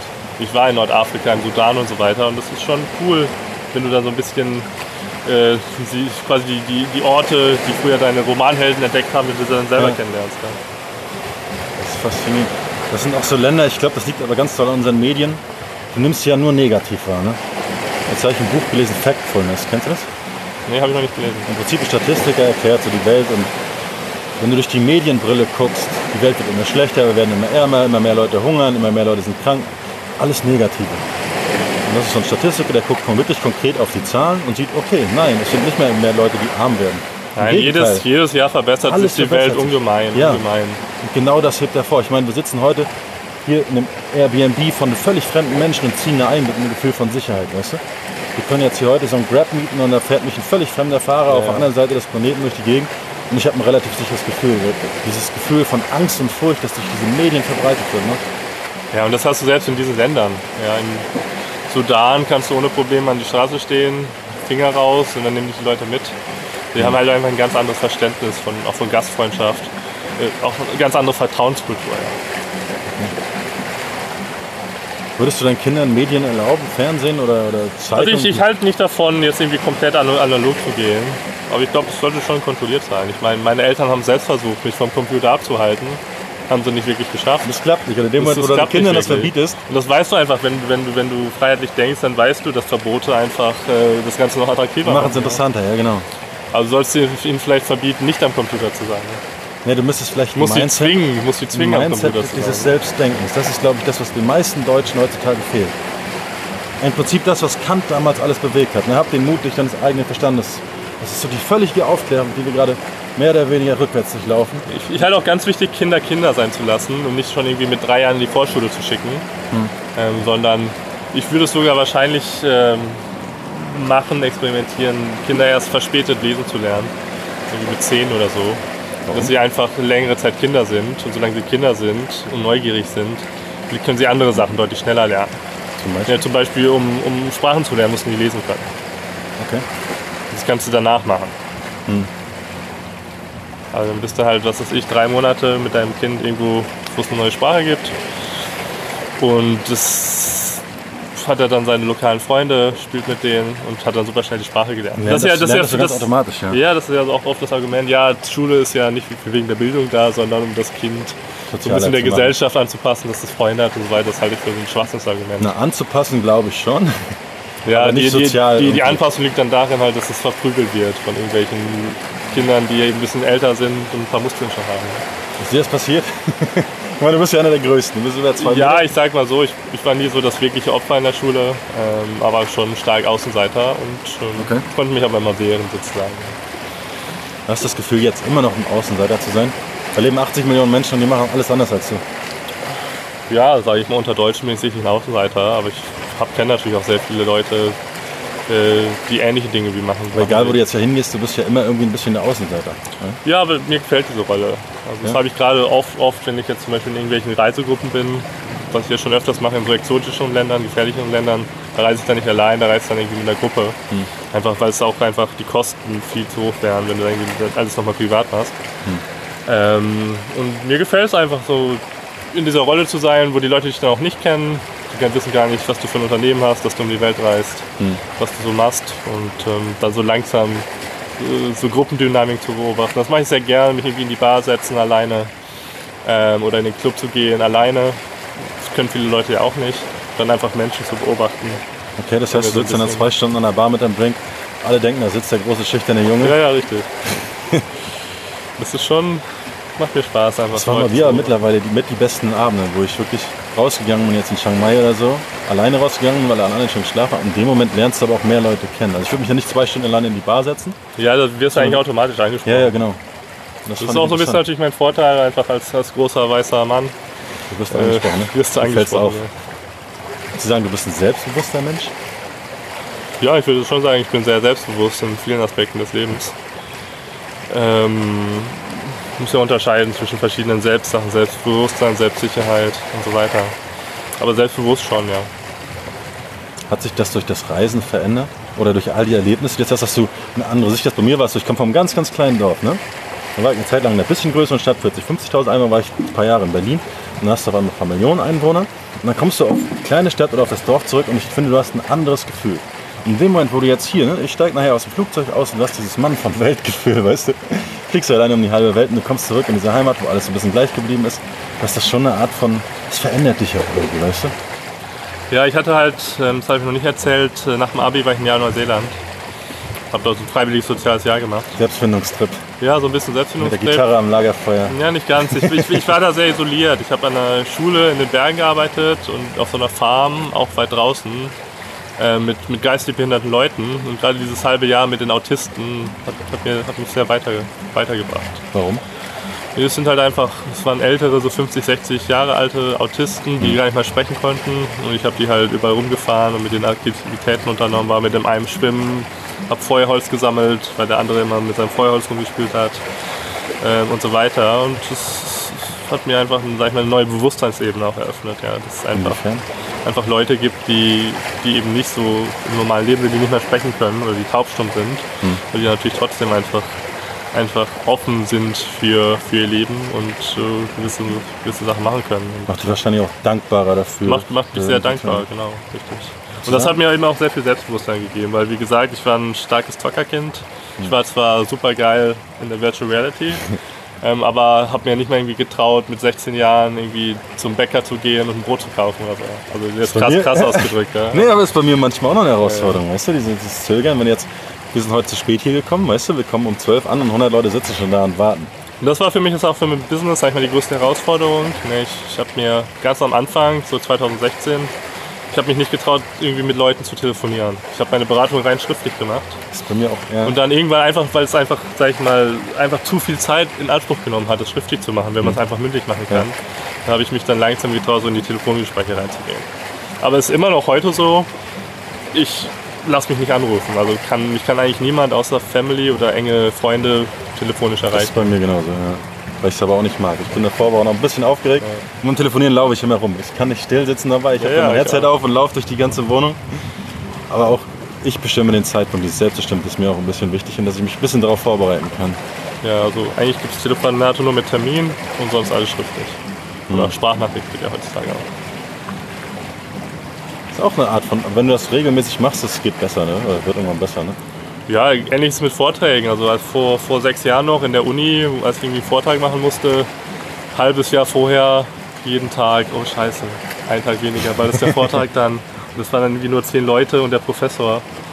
Und ich habe mich extrem stark darauf vorbereitet. Und ich habe einfach festgestellt, eigentlich, je weniger ich mich darauf vorbereite, heute habe ich meinen Workshop gehalten, komplett improvisiert. War mega. Das heißt, Tim sagt dir jetzt hier ein Thema, Flaggentheorie, und dann fängst du an, darüber zu erzählen, weil du das einfach so drin hast, das Thema. Das habe ich komplett drin. Das kann ich auch nicht nur eine Stunde, kann ich 20 Stunden ununterbrochen reden. 20 Und dass Stunden. ich 20 Stunden ununterbrochen rede, Das Mikrofon kann selten. 12 Stunden aufzeichnen. Ich gieße dir aber erst noch ein bisschen rum, ne? Ja, dann, damit ich nicht schweige. Nee, ich finde das mega interessant. Mir ist auch so bei den Vorträgen. Ich habe eine Zeit lang immer vorher getrunken. Ja, habe ich auch mal gemacht. Also nicht so ein Glas Wein, ne? aber ja, ja, genau, genau. Ein ein Glas Schluck. Wein und eine Tafel Schokolade. Und dann geht's. Und dann ging's los. Mittlerweile habe ich auch eine gewisse Sicherheit entwickelt, dass ich einfach weiß, worüber ich rede. Aber auch ganz viel anhand von dem Feedback von Leuten. Weißt du, dass du im Coaching merkst, okay, du hilfst ihnen wirklich weiter. Manchmal sagen dann hier, oh, dankbar, so toll, dass du dir Zeit für mich nimmst und bla bla bla, weißt du? Und das ist so. Das Ja, ich habe so ein bisschen das Gefühl, viele Speaker achten auf ihren Außenauftritt zu stark, aber überhaupt nicht auf die Inhalte. Die meisten Inhalte sind so shallow, dass ich eigentlich fast nie bei Konferenzen äh, Themen zuhöre, sondern mir lieber ein Buch nehme und das einfach selber nachlese. Ich kann zum Beispiel gar nicht zuhören. Das habe ich in der Uni auch gemerkt, weil es ist mir einfach zu langsam. Ja, Ich schweife geht, dann geht ab mir genauso, geht mir genauso. Ich ziehe mir auch keine YouTube-Videos, diesen guten Podcast werde ich wahrscheinlich auch nicht hören, Das ist weil es mir okay. einfach zu langsam ist. Ja, Du kannst bei Spotify aber auch auf die anderthalbfache Geschwindigkeit stellen, das mache ich auch immer. Ja Und ist dann aber immer noch fünfmal so langsam. Ja, dann kriegst du ein Transkript. Ja, das geht dann wieder gut. Das ist ja das Schöne an der neuen Technik. Jetzt auf meinem Handy kann ich alle, eigentlich alles, alle Sprachnachrichten kann ich als Text anzeigen lassen. Ich hasse Sprachler. Ich höre mir die aus Prinzip nicht an.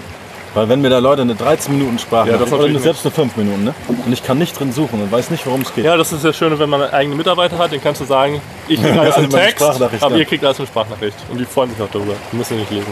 Ja, im Business mag das noch gehen, aber dann kriegst du mal eine private Nachricht. Die willst du ja auch nicht unbedingt mit deiner VA teilen. Ich rauche auch so viel. Hast du jemals geraucht? Nee, ich habe niemals in meinem Leben Zigar Zigaretten geraucht. Ich rauche schon hin und wieder mal in Social Settings äh, was anderes, aber keine Zigarren, kein Tabak. Okay. Und welche anderen Drogen mal? So Ayahuasca-Zeremonie steht bei mir noch auf der Liste irgendwann mal in Ja, ich hab, bin, bin relativ experimentell, was Drogen angeht.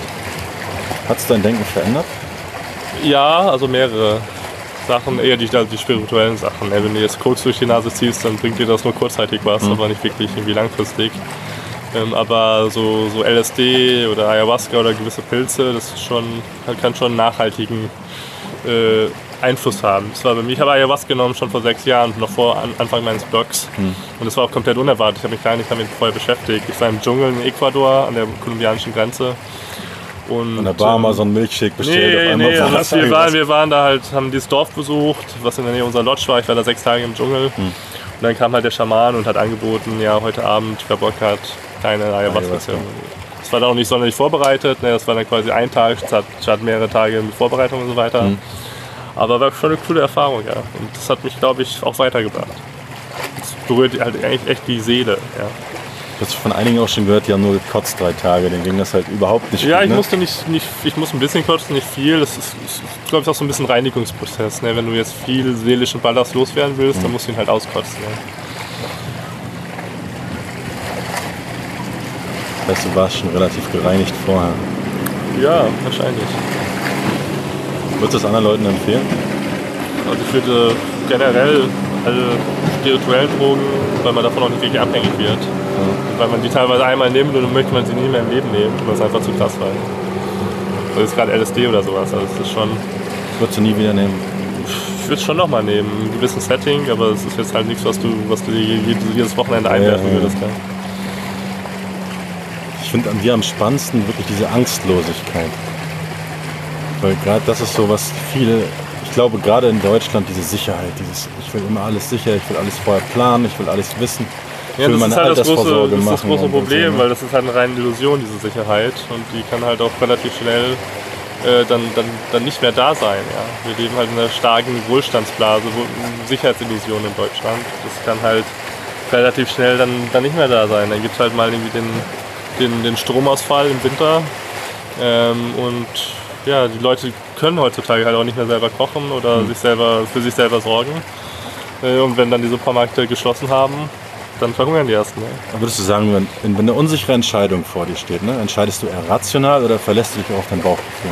Ich verlasse mich schon relativ stark auf mein Bauchgefühl, vor allem wenn es um Geld geht, um Investments geht. Es ist sehr stark Bauchgefühl getrieben, bisher immer recht erfolgreich. Ähm, aber es ist schon, ich, ich würde sagen, es ist halt rational vorsortiert und dann hast du am Ende eigentlich nur noch zwei oder drei Optionen und da entscheidet das Bauchgefühl. Ja. Ich habe von Gerd Kriegerenzer heißt er, der hat auch dieses Risiko so ein Buch darüber Ja, genau, geschrieben, wo es genau darum ging. Weil es sind so viele Parameter, die können wir gar nicht alle beeinflussen. Ne? Ja, und deshalb sollte man halt viel lesen, ähm, weil einfach durch das Lesen, vor allem von Sachbüchern, vor allem von Biografien, ne, ich lese sehr, sehr viele Biografien und dann merkt man halt schon, es sind zwar irgendwie Sachen, die nicht direkt mit dir zu tun haben, aber an sich ist die Entscheidung relativ ähnlich. Du weißt halt genau, was die Leute dann entschieden haben, teilweise auch falsch entschieden haben und wozu das geführt hat. Und das kann schon sehr weiterhelfen. Ja. Welche, erkennst du Muster und welche Biografien würdest du so empfehlen? Gibt's Es gibt verschiedenste Sachen. Also es habe relativ viele Unternehmerbiografien gelesen, aktuelle aus dem Silicon Valley, ob jetzt Elon Musk oder Elon Musk habe ich mir angeguckt. Oder- Frank Thelen habe ich jetzt zuletzt gelesen. was mich beeinflusst hat, ganz am Anfang Richard Branson, das habe ich noch vor Staatenlos gegründet, äh, gegründet war gelesen, Losing My Virginity, Ja. auch super. Habe immer noch die Metapher im Kopf, wo er seine eigene Fluglinie gegründet hat. Ähm, das sind schon Persönlichkeiten, aber auch teilweise einfach generell Weltgeschichte zu lesen, einfach zu sehen, welches Volk abgekackt ist, weil es diese Fehlentscheidung getroffen hat. Ja. Das kann auch durchaus nützlich für deine eigene Sache sein. Glaubst du, dass solche großen Dinge? Ich habe jetzt gerade hier eine kurze Geschichte der Menschheit. Normalerweise lese ich eher so Sachen, die mich persönlich betreffen, aber das war super spannend, wie er mit einfachen, kurzen, klaren Sätzen wirklich durch die gesamte Entwicklung führt. Und auch wie unbedeutend wir mit unseren 80 Lebensjahren sind auf 200.000 Jahre Menschheitsgeschichte und da stirbt das eine aus und das andere. Faszinierend. Ja, also sag ich mal, alles, was, was so in der Self-Help-Literatur heute da ist, war schon vor 2000 Jahren da. Ja, also wenn man die alten Griechen liest oder die alten Chinesen, zum Beispiel den Taoismus, zum Beispiel wieder- sehr taoistisches Sun Tzu, Kunst des Krieges, da ist so viel rauszunehmen aus diesem Buch, auch was persönliche Entscheidungsfindung angeht. Das wiederholt sich alles, ne? Von den Wiederholt sich alten. Griechen. Ich Ja. hatte jetzt äh, zuletzt von Hesse Siddhartha gelesen. Das ist auch so. Das sind, letztendlich sind es die gleichen Gedanken. Das ist gleich, was Eckart Tolle in seinem The Power of Now sagt. Dass er einfach Das jetzt ist halt einfach Gedanken modern angepasst. lebt. Ja, genau. Und sprachlich ein bisschen vereinfacht. Genau. Dein Lieblingsbuch? Ja, schwierig zu sagen. Also es Deine ist, Top 3 Bücher? ich, ich mache halt sehr die, die aus dem Taoismus raus. Es gibt das Zhuangzi. Zhuangzi ist quasi so Fabeln, kurze Fabeln, äh, die diese taoistische Philosophie sehr greifbar machen. Ja, Lieblings, drei, drei Lieblingsbücher. Ich bin auch ein Fan von Nassim Nicholas Taleb, der hat dieses Buch geschrieben, Antifragilität. Ich habe der das? Schwarze Schwan von ihm gelesen. Ja, genau, das fand ich, das fand ich Antifragilität. sehr gut, ja. Genau, es ist so ein bisschen die Weiterentwicklung. Ne, Antifragil sind sozusagen Sachen, äh, wovon du profitierst, wenn sie schief gehen. Okay. Ja, zum Beispiel äh, die Schweiz, jetzt in der Weltwirtschaftskrise, die ist nicht nur robust, sondern die profitiert davon, weil alle Gelder in die Schweiz fließen. Okay. Es sind Sachen, also quasi das Gegenteil von fragil ist nicht robust, das ist quasi das Neutrum, also das Neutrale, Ja, ja. sondern Ja, so. antifragil. Also Du, du profitierst quasi von Druck, du profitierst von Druck und so habe ich auch quasi so ein bisschen versucht, mein Leben aufzubauen. Mein Business, meine Investments, weil ich, mag man gut finden oder nicht, aber ich profitiere extrem davon, wenn die Steuern in Deutschland steigen oder, die, oder es neue Gesetze gibt oder die Auswanderung schwieriger gemacht wird. Steuern. Das, Das sicherste ist- Investment. Das steigt mich, immer. das ist für mich positiv natürlich. Ja. Wie kann man so investieren? Gibt es so drei Investment-Tipps, die du Leuten mitgeben würdest? Zu einfachen Leuten? Ja, es ist, kommt halt sehr, sehr stark an. Also was, was ich, wie ich investiere, das kann ich, kann ich niemandem, sage ich mal, vorschlagen, hm. weil es einfach extrem spekulativ ist. Einfach auch so ein bisschen aus, dem, aus der Prämisse heraus, dass ich jetzt keinerlei Existenzängste habe, dass ich sage, wenn mein Business Schrott ist, dann mache ich mir schnell Neues. Das ist auch genau ähm, mein Oder ähm, wenn, äh, ja genau, also wenn das, wenn das Geld halt, wenn ich jetzt mit 30 zum Beispiel alles verliere, dann habe ich immer noch, äh, sag ich mal, mit einem gewissen Monatseinkommen in fünf Jahren das, äh, sag ich mal, aufgebaut, was, was der normale Deutsche halt bis zum Rentenalter an, angespart hat. Ja. Und deshalb sage ich einfach, ich gehe voll spekulativ in diverse Dinge rein, ob es Kryptowährungen sind oder jetzt meine, ich mache vor allem unternehmerische Investments. Ne? Es sind generell Projekte von Freunden, denen ich relativ viel Geld gebe, wo ich dann meine Shares kriege, die teilweise auch ein paar Jahre brauchen, bis sie Geld verdienen, wo ich aber auch überzeugt bin. Und da hat man generell den meisten Hebel. Und das klingt für viele sehr äh, riskant, aber wenn man selbst ein bisschen Kontrolle hat, die Leute sehr gut kennt, ist es eigentlich fast gar nicht riskant. Also für mich ist es deutlich riskanter, irgendwie so eine Aktie zu haben, wo ich das Unternehmen nicht kontrollieren kann. So eine Coca-Cola-Aktie, die seit 100 Jahren regelmäßig Dividende und alles gut, würdest du als riskant sehen?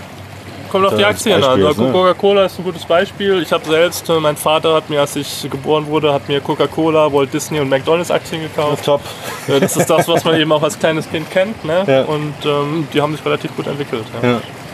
Ja, wie was so Amazon, Google, habe ich relativ früh gekauft und noch lange gehalten. Das, das bringt schon was. Ne? Aber generell ähm, bin kein großer Aktienfreund. Im Moment habe ich gar keine Aktien, weil ich halt so ein bisschen. Ich denke natürlich, ich bin klüger als der Markt und ich glaube, der Markt wird bald crashen. Da kann man natürlich nicht genau wissen. Generell ist Aktien schon eine sehr gute Anlageform, langfristig gesehen. Ja. Ähm, aber ich glaube, im Moment ist es ein relativ schlechter Zeitpunkt einzusteigen. Deshalb mache ich persönlich nichts. Statistisch gesehen sagen ja viele Leute wie Komma oder so, es ist klappt selten zu denken, dass man klüger als der Markt ist. Der das klappt gar nicht. Alle, alle, alle, Ökonomen ja. und so weiter sind deutlich schlechter als der Markt. Ich habe schon diese Business-Idee, dass ich einfach einen Affen habe und der Affe wirft auf, auf eine Dartscheibe und je nachdem, wo der Affe hinwirft, da werden dann die Aktien gekauft. Und das ist wahrscheinlich besser als die, da gibt es Studien zu, ist besser ja, ja, als, die, gelesen, ja. als die Empfehlung von irgendwelchen Ökonomen. Das ist immer diese Gegenmarkt-Timing oder so. Okay, aber ich glaube trotzdem für, für normalen, einfachen Menschen, sag ich mal, so ein Indexfonds, der über 50 Jahre gehalten wird, regelmäßiger Sparplan, ETF oder so, wäre, glaube ich, das Sinnvollste. Ja, aber eben nur, wenn die Leute ihn auch halten. Wenn sie nicht panisch werden, das ist halt eben immer so ein bisschen die Annahme, dass sie, dass sie rational sind, wenn es crasht. Und das ist halt meistens nicht gegeben, ja. Okay. Das heißt, was würdest du Einsteigern sagen? Was sollen sie kaufen? Ja, also das, das Generelle, was man Einsteigern empfehlen könnte, wir haben auch gerade letzte Woche in Singapur einen Kurs dazu gemacht. Das ist das sogenannte Permanent Portfolio, dass du halt einfach vier Assetklassen hast und die dann quasi immer, immer quasi jährlich oder auch wenn du dich beschäftigt monatlich anpasst. Ja, du hast 25% Aktien, du hast 25% Anleihen, du hast 25% Cash. Genau. Cash heißt Staatsanleihen zum Beispiel auch und du hast 25 Prozent, äh, dann vielleicht ein bisschen spekulativere Güter. Okay, ja, so ähnlich habe ich das auch. Ne? Und äh, du solltest halt, du solltest halt, wenn du solltest, erhöhen, du solltest halt, wenn, wenn die, wenn die, wenn die Sachen gut gehen, du sollst halt antizyklisch handeln, ja. Wenn die Sachen gut gehen, solltest du nicht halten, sondern verkaufen. Wenn die Sachen schlecht gehen, solltest du halt nicht verkaufen, sondern nachkaufen. Also genau ja, das Gegenteil, ja, ja, was weiß, die Leute Das ist genau machen. das, was die Leute immer nicht glauben. Und wenn du das machst, dann wirst du über langen Zeitraum heraus sicherlich kein Geld verlieren. Und das ist schon, schon mal gut, weil generell jeder Mensch einmal im Leben oder mehrmals im Leben wird mehr als 80 Prozent seines Vermögens verlieren. Einfach aus dem Wirtschaftskreislauf heraus, aus dem Konjunkturzyklus heraus, alle paar Jahre wird es Krisen geben, vor allem solange Staaten das Geldsystem kontrollieren. Ich habe es auf dem Herflug gerade von Dirk Müller, dieses Machtbeben gehört. Kennst du das? Kenn ich, ja. Ist ja auch so jemand, der jetzt in, in letzter Zeit immer mal wieder den Crash vorhersagt. Ja, Dirk, ja Dirk Müller sagt jedes Jahr den Crash voraus und der kommt dann nicht. Irgendwann kommt er aber. Dann ist ja, ja, der, der recht hat. Irgendwann, irgendwann und ich halte ihn durchaus noch für einen mit im also Abstand klügsten. Ne? Das, er analysiert richtig. Ja. Ähm, und er sagt aber, aber, auch nicht die Zeit voraus. Er sagt wirklich, es passiert irgendwann, er erklärt rational die Gründe. Das fand ich sehr gut. Ja, ich habe Dirk Müller mal persönlich getroffen vor sechs Jahren. Ähm, aber der, der Crash ist, immer noch kleiner in echt. Weißt du, du hast so ein, so ein gewisses autoritäres Bild von einem Mann. Ne? Ich noch bei Invest auch mal getroffen. Jetzt war ich ganz so klein. Ja, ich kenne die alle. Ich kenne die Crash-Propheten alle, meistens sogar persönlich. Und das ist. Ähm, ich gehe auch davon aus, dass der Crash kommt, aber mhm. ich würde jetzt mich nicht auf ein Datum festlegen. Aber ich bin mir relativ sicher, dass in den nächsten fünf Jahren ein Crash passiert und ähm, der auch relativ viel Vermögen dann vernichten wird. Und gerade für die Deutschen und so weiter, die in ihrer Wohlstandsbubble gefangen sind, wird es dann halt schon kritisch. Ja. Glaubst du, es kommt beim einfachen Mann, sage ich jetzt mal in Anführungsstrichen, an? So eine Krise? Ja, schon. Ja, also es wird dann, äh, die Staaten müssen irgendwie überleben. Es ist letztlich auch eine Staat Staatsschuldenkrise. Ähm, alle, die über ein gewisses Bankkontenguthaben haben oder Immobilien haben, die werden dann halt sozusagen enteignet durch Zwangshypotheken oder, oder Umschuldung und so weiter. Aber sag ich mal, alles irgendwie über 50.000 wird nicht gefändet werden, sonst hätten wir nämlich echt eine Revolution in Deutschland. Glaubst du, dass Deutschland eine Revolution macht? Ja, es ist, Müsste man ja mal nee, rasen es ist, ist ja sehr, sehr spannend zu sehen. Deutschland hat halt ähm, Deutschland hat die beste Bonität, was Staatsanleihen angeht. Das hat einen bestimmten Grund, weil Deutschland eben die besten Steuerzahler hat. Weil in Deutschland die Leute eben am zuverlässigsten Steuern zahlen. Und Okay. Steuern ist eben das, die Einnahmequelle des Staates, die, sage ich mal, nicht inflationär ist, so wie die Geldschöpfung. Hm. Und deshalb wird man in Deutschland wahrscheinlich am wenigsten eine Revolution erwarten dürfen. Ich habe das Gefühl, dass viele Leute jetzt aus Deutschland mittlerweile weggehen, genau aus diesen steuerlichen Gründen. Ne? Ja, es, es wird ja auch immer krasser, es werden haben. neue Steuern eingeführt, es werden. Das ist ja eben auch die Sache. Ne? Viele Leute verdienen halt nichts, zahlen sie keine Steuern, sind halt dieses Problem ist nicht bewusst. Ja. Hm. Und das sind halt in Deutschland mittlerweile, es ist ganz wichtig, die Zahlen zu kennen. Mittlerweile sind, äh, wir haben, gehen von 85 Millionen Deutschen aus, oder 85 Millionen, die in Deutschland leben. Hm. Es gibt nur noch 15 Millionen, das sind knapp, wie viel sind das? Das sind knapp 20 Prozent, die überhaupt ins System mehr einzahlen, als sie rauskriegen. Okay. Von denen nochmal 10% gehen in den nächsten paar Jahren in Rente. Dann hast du 10 Millionen, die Jungen unter 45, die alles schultern. Und denen wird es jedes Jahr, jeden Monat noch schwerer und schwerer gemacht. Und von denen gibt es mittlerweile Hunderttausende, die jeden, jedes Jahr auswandern. Was einfach ein riesiges demografisches Problem in Deutschland ist, ist vielen nicht bewusst. Also die Rente, wer jetzt ins Rentensystem einzahlt, unter 40 ist, der wird keinen einzigen Pfennig sehen. Natürlich eine dunkle Zukunft, in die wir da blicken. Und das ist natürlich auch so ein bisschen dann die Sache der Demokratie. Ne? Wenn 80 Leute vom Staat abhängig sind, mehr bekommen, als sie ausgeben, wie wirst du dann jemals Freiheit erreichen über politische Parteien, über das demokratische System? Das habe ich halt relativ früh erkannt. Ich hatte Praktika und auch noch im Deutschen Bundestag. Und äh, habe mich dann eben in die andere Richtung orientiert. Erst Richtung so Think Tank-mäßig Ideen verbreiten, halte ich immer noch für wichtig. Weil das eben nur für Generationen langfristig. Ähm, kurzfristig, das Einzige, was du machen kannst, ist halt selber durch kluge Strategien, die Flaggentheorie, die ich genannt habe, durch Unternehmertum, Kreativität oder durch neue Technologien wie die Blockchain oder künstliche Intelligenz und sonst was eben mehr Freiheit persönlich zu schaffen. Ja. Das heißt, der normale Angestellte, der jetzt so eine Sendung hört und sich überlegt, was mache ich jetzt? Die Krise kommt. Kann gut sein, dass es fünf oder auch zehn Jahre dauert. Aber man sollte halt, ja, der typische Angestellte in Deutschland hat halt extreme Klumpenrisiken. Ne? Der typische Angestellte, sag ich mal, jetzt, jetzt extrem ausgedrückt, arbeitet bei der Deutschen Bank, ähm, kriegt ein Gehalt von der Deutschen Bank, hat ein Konto bei der Deutschen Bank, hat Aktien von der Deutschen Bank. Ja. Wenn dann die Krise kommt, gerade die Deutsche Bank Alles ist komplett kaputt, die ist Ja. jetzt schon komplett weg, äh, hat er gar nichts mehr. Ne, man sollte einfach diversifizieren. Diversifizieren, Wenn man ja. angestellt ist, dann sollte man vielleicht ein Konto im Ausland eröffnen.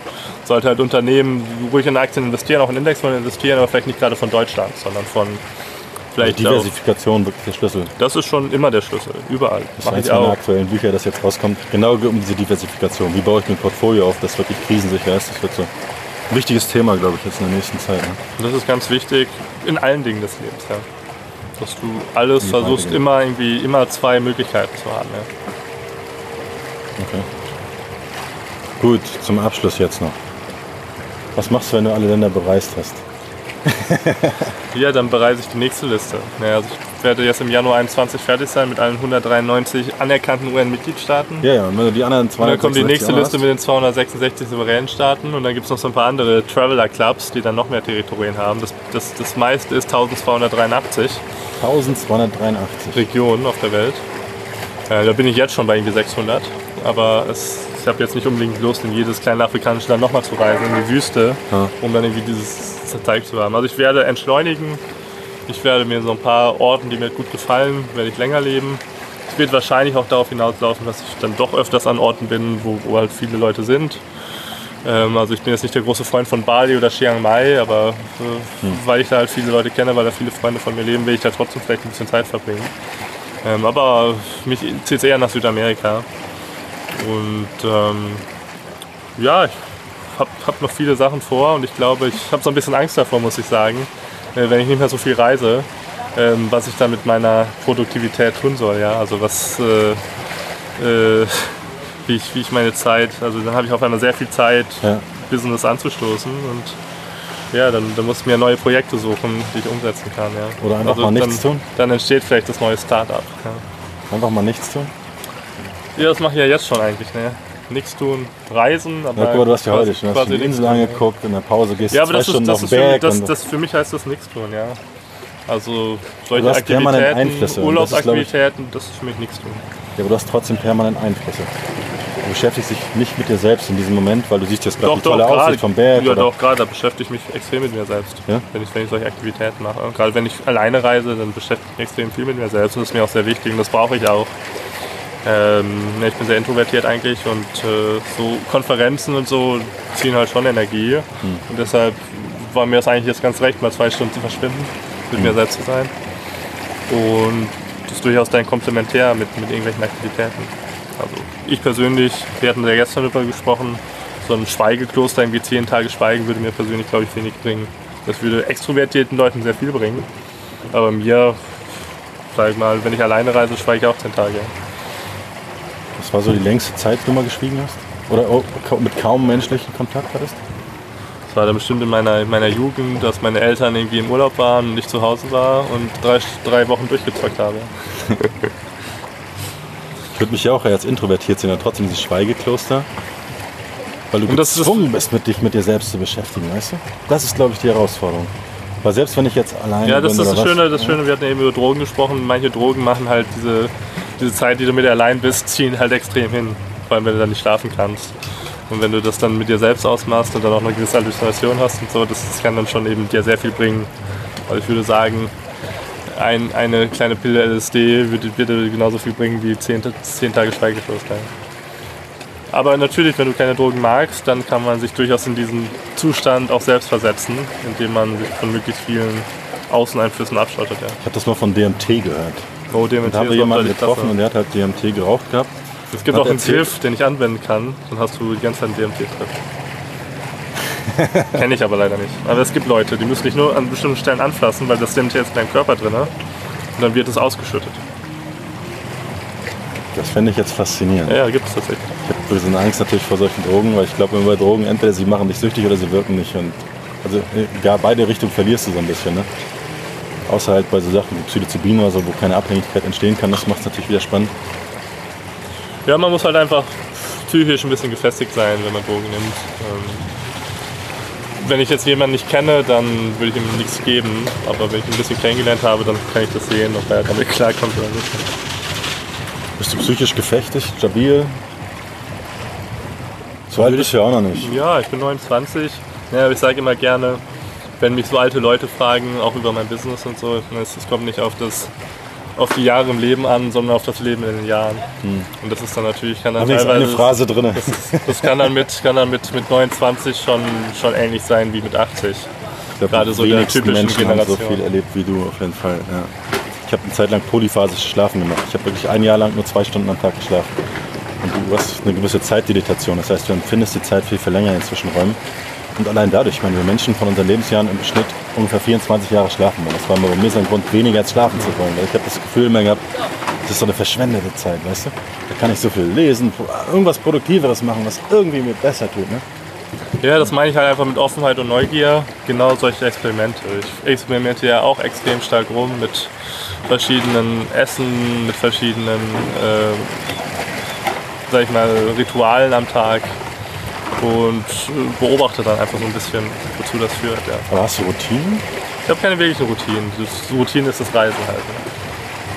Und das ist bei mir, das, das ist, was mir so anstrengend vorstellt. Ich habe in Wittenberge jetzt jemanden kennengelernt, die lebt so in einem Camper, weißt du? Und die muss halt jeden Morgen erstmal nach dem Klo suchen. Oder weißt du, so Basics, weißt du? Ja, aber so Basics, klar, sowas würde ich nicht machen. Ja. Also es kann schon spannend sein. Ich reise heute auch komplett anders wie vor fünf Jahren. Das war mal ganz nett, die ganze Zeit in Bussen zu sitzen, überfüllt mit tausenden von Leuten. Heutzutage starte ich mir halt lieber ein Taxi und das bringt, das kostet dann vielleicht äh, fünfmal so viel oder zehnmal so viel. Aber ich kann ihm halt sagen, ich möchte dahin und ich möchte dahin und ich habe halt meine Ruhe, ich kann sogar arbeiten währenddessen und so weiter. Ja. Okay. Und hin und wieder habe ich vielleicht mal Bock wieder auf so, einen- so einen Trip, aber generell viele Sachen reichen halt aus, wenn du es ein paar Mal im Leben gemacht hast. Ne? Okay. Ich will jetzt nicht sagen, ich bin luxussüchtig oder so, aber ich glaube, das ist noch ein ganz entscheidender Punkt. Man, man muss halt einfach auch möglichst oft im Jahr einfach verschiedene Sachen ausloten. Ne? Ich habe jetzt sieben Tage im Sudan in der Wüste geschlafen, auf einer Matratze, ohne Zelt, unter dem Sternenhimmel und am nächsten Tag war ich wieder im Fünf-Sterne-Hotel. Oder ich fliege mit, mit was ich, Emirates First Class und schlafe da im Hostel. Ja, dass du halt einfach diese Gegensätze, Totaler Gegensatz, hast, ja, diese Gegensätze hast. Aber genau das bewahrt ja genau das, Dankbarkeit. so Genau, das bewahrt dir die Dankbarkeit und genau ähm, das macht das eigentlich aus. Ne, also wir hatten ja über Glück gesprochen. Ich meine, darum geht es nicht nur um glücklich sein, es geht einfach darum, diese ganzen, ganze Spielbreite von Emotionen im Leben in aller, sag ich mal, sowohl die negativen Ja, als auch die positiven, ist, in ich- aller Bandbreite zu erfassen. Ja. Gestern war auch so ein Vortrag. Da hat auch jemand gesagt, es geht immer darum, permanent glücklich zu sein, sei es egal durch was. Ich glaube, das ist gar nicht das Ziel. Und ich glaube, durch diese permanente Selbstoptimierung, immer glücklich sein, dieses Streben danach macht dich allein schon unglücklich. Das macht, dich, macht die meisten Leute unglücklich, das sehe ich genauso. Hast du noch sowas wie eine Bucketlist? Dinge, die du, also außerdem die jetzt diesen Ländern, die du besehen willst? Ja, ich habe schon natürlich eine Bucketlist auch. Ich habe heute mir, gerade als ich äh, oben am Wandern war, viel Gedanken darüber gemacht. Äh, wenn ich jetzt mit allen Ländern fertig bin, was sind noch die Bucketlist-Destinationen oder Aktivitäten, die ich machen möchte. Und da gibt es natürlich auch noch einige, gerade hier in Asien. Ja, also klar, ich habe jetzt irgendwie Thailand und Indonesien habe ich jetzt abgekreuzt, aber das heißt jetzt nicht, Ja, von den Ländern mal abgesehen, so Tätigkeiten. Ja, nee, Morgen fahren wir Jetski oder. Ja, genau, das sind dann eben solche Sachen. Das Karschießen waren wir das- schon mal. Die, die finden ja letztlich auch in den Ländern statt, ja. Also Panzerfahren steht noch auf unserer Liste. Panzerfahren habe ich schon gemacht in, in, in Weißrussland. Cool. Ja, aber gibt es so, so Aktivitäten? Ja, gibt schon einige Aktivitäten. Ähm, auch, was weiß ich. Ich möchte dann auch mal irgendwie zum Streik der Titanic tauchen oder den Mount Everest besteigen. Muss ich ein bisschen fitter werden, aber. geht ja alles. Ja, also ich nicht? glaube, es, man muss halt einfach gewisse Entscheidungen treffen und das kann ich dann in. Äh, es hat halt auch immer, muss halt immer einen Kompromiss eingehen, hat auch gewisse, gewisse Nachteile in gewissen Lebensaspekten. Also Das kannst du dir relativ schnell, indem du dann eine andere Entscheidung triffst, am späteren Zeitpunkt im Leben, kannst du dich halt auch wieder, was weiß ich, mit, äh, mit zwei, drei Jahren Vorbereitung kannst du auch den Mount Everest besteigen. Ja. Und was willst du machen? Weiß ich nicht, glaube ich nicht. Das ist mir zu, zu, zu touristisch mittlerweile. Natürlich. Und ich entdecke ja lieber Orte, wo noch keiner war, was zunehmend schwierig wird auf der Welt. Ja. Ja, Tiefsee. Da müsstest du wirklich Tiefseetaucher werden. Das ist, glaube ich, so ein völlig. Ich habe neulich gelesen, der Marianengraben oder so 11.000 Ja, es, so ist, tief. es, es reizt so mich sehr. U-Boot reizt mich sehr. Ich habe auch vor, so, also du hast ja auch gefragt, was ich mache, wenn ich nicht mehr reise. Ich habe mal gesehen, ein wahrscheinlich, wahrscheinlich weiterreisen. Ja, das ist, das ist das große Ziel. Da muss der Start ab, da muss ich nicht, äh, muss ich Milliardär werden. Ist so teuer, so ein Ähm, U-Boot? aber- Ja, es, es gibt auch günstigere. Aber wenn du jetzt hier so eine. die sind nicht das ist auch eines ne? meiner Lieblingsbücher. Ne, wenn du, du hast ja gefragt, 20.000 Meilen unter dem Meer von Jules Verne. Ja, Jules Verne, ne, Fantasy-Autor, auch super geile Bücher aus dem 19. Jahrhundert. Und Captain Nemo, ne, der quasi auch quasi geflohen ist, so ein bisschen alle Staaten auf der Welt bekämpft mit seinem U-Boot, alle Mhm. Schiffe rammt. Ähm, das war auch immer so ein bisschen so ein, so ein Vorbild für mich. Und ähm, das wäre cool, ja, so ein U-Boot zu haben. Aber mir reicht erstmal so eine Yacht. Also ich habe vor, irgendwie, wenn ich eine halbwegs äh, vernünftige Mutter finde, äh, da mit der Family auf dem Segelboot zu leben, so die ganze kleine Insel abzuklappern, die Kinder dort zu erziehen und äh, ja, von dort dann an vielen weiteren Sachen zu arbeiten. Aber auf dem Boot auf jeden Fall. Das Ja, nicht, nicht, so Dauer, nicht dauerhaft, aber schon mehrere Monate im Jahr. War auch immer einer so meiner großen Ziele, dieses Boot. Weil ich muss einfach in Bewegung sein und äh, am besten natürlich im eigenen Auto oder Ja, Auto bist halt gewisserweise begrenzt. Du brauchst eigentlich ein Boot mit Auto. am Panzer, Amphibienpanzer. Ein Amphibienpanzer, mit dann auch über das Meer schwimmen können. Ich habe dann aber mal so ein Buch gelesen von so einem Typen, der wirklich die Welt, ich wollte immer eine Weltumsegelung machen, da habe ich das Buch gelesen.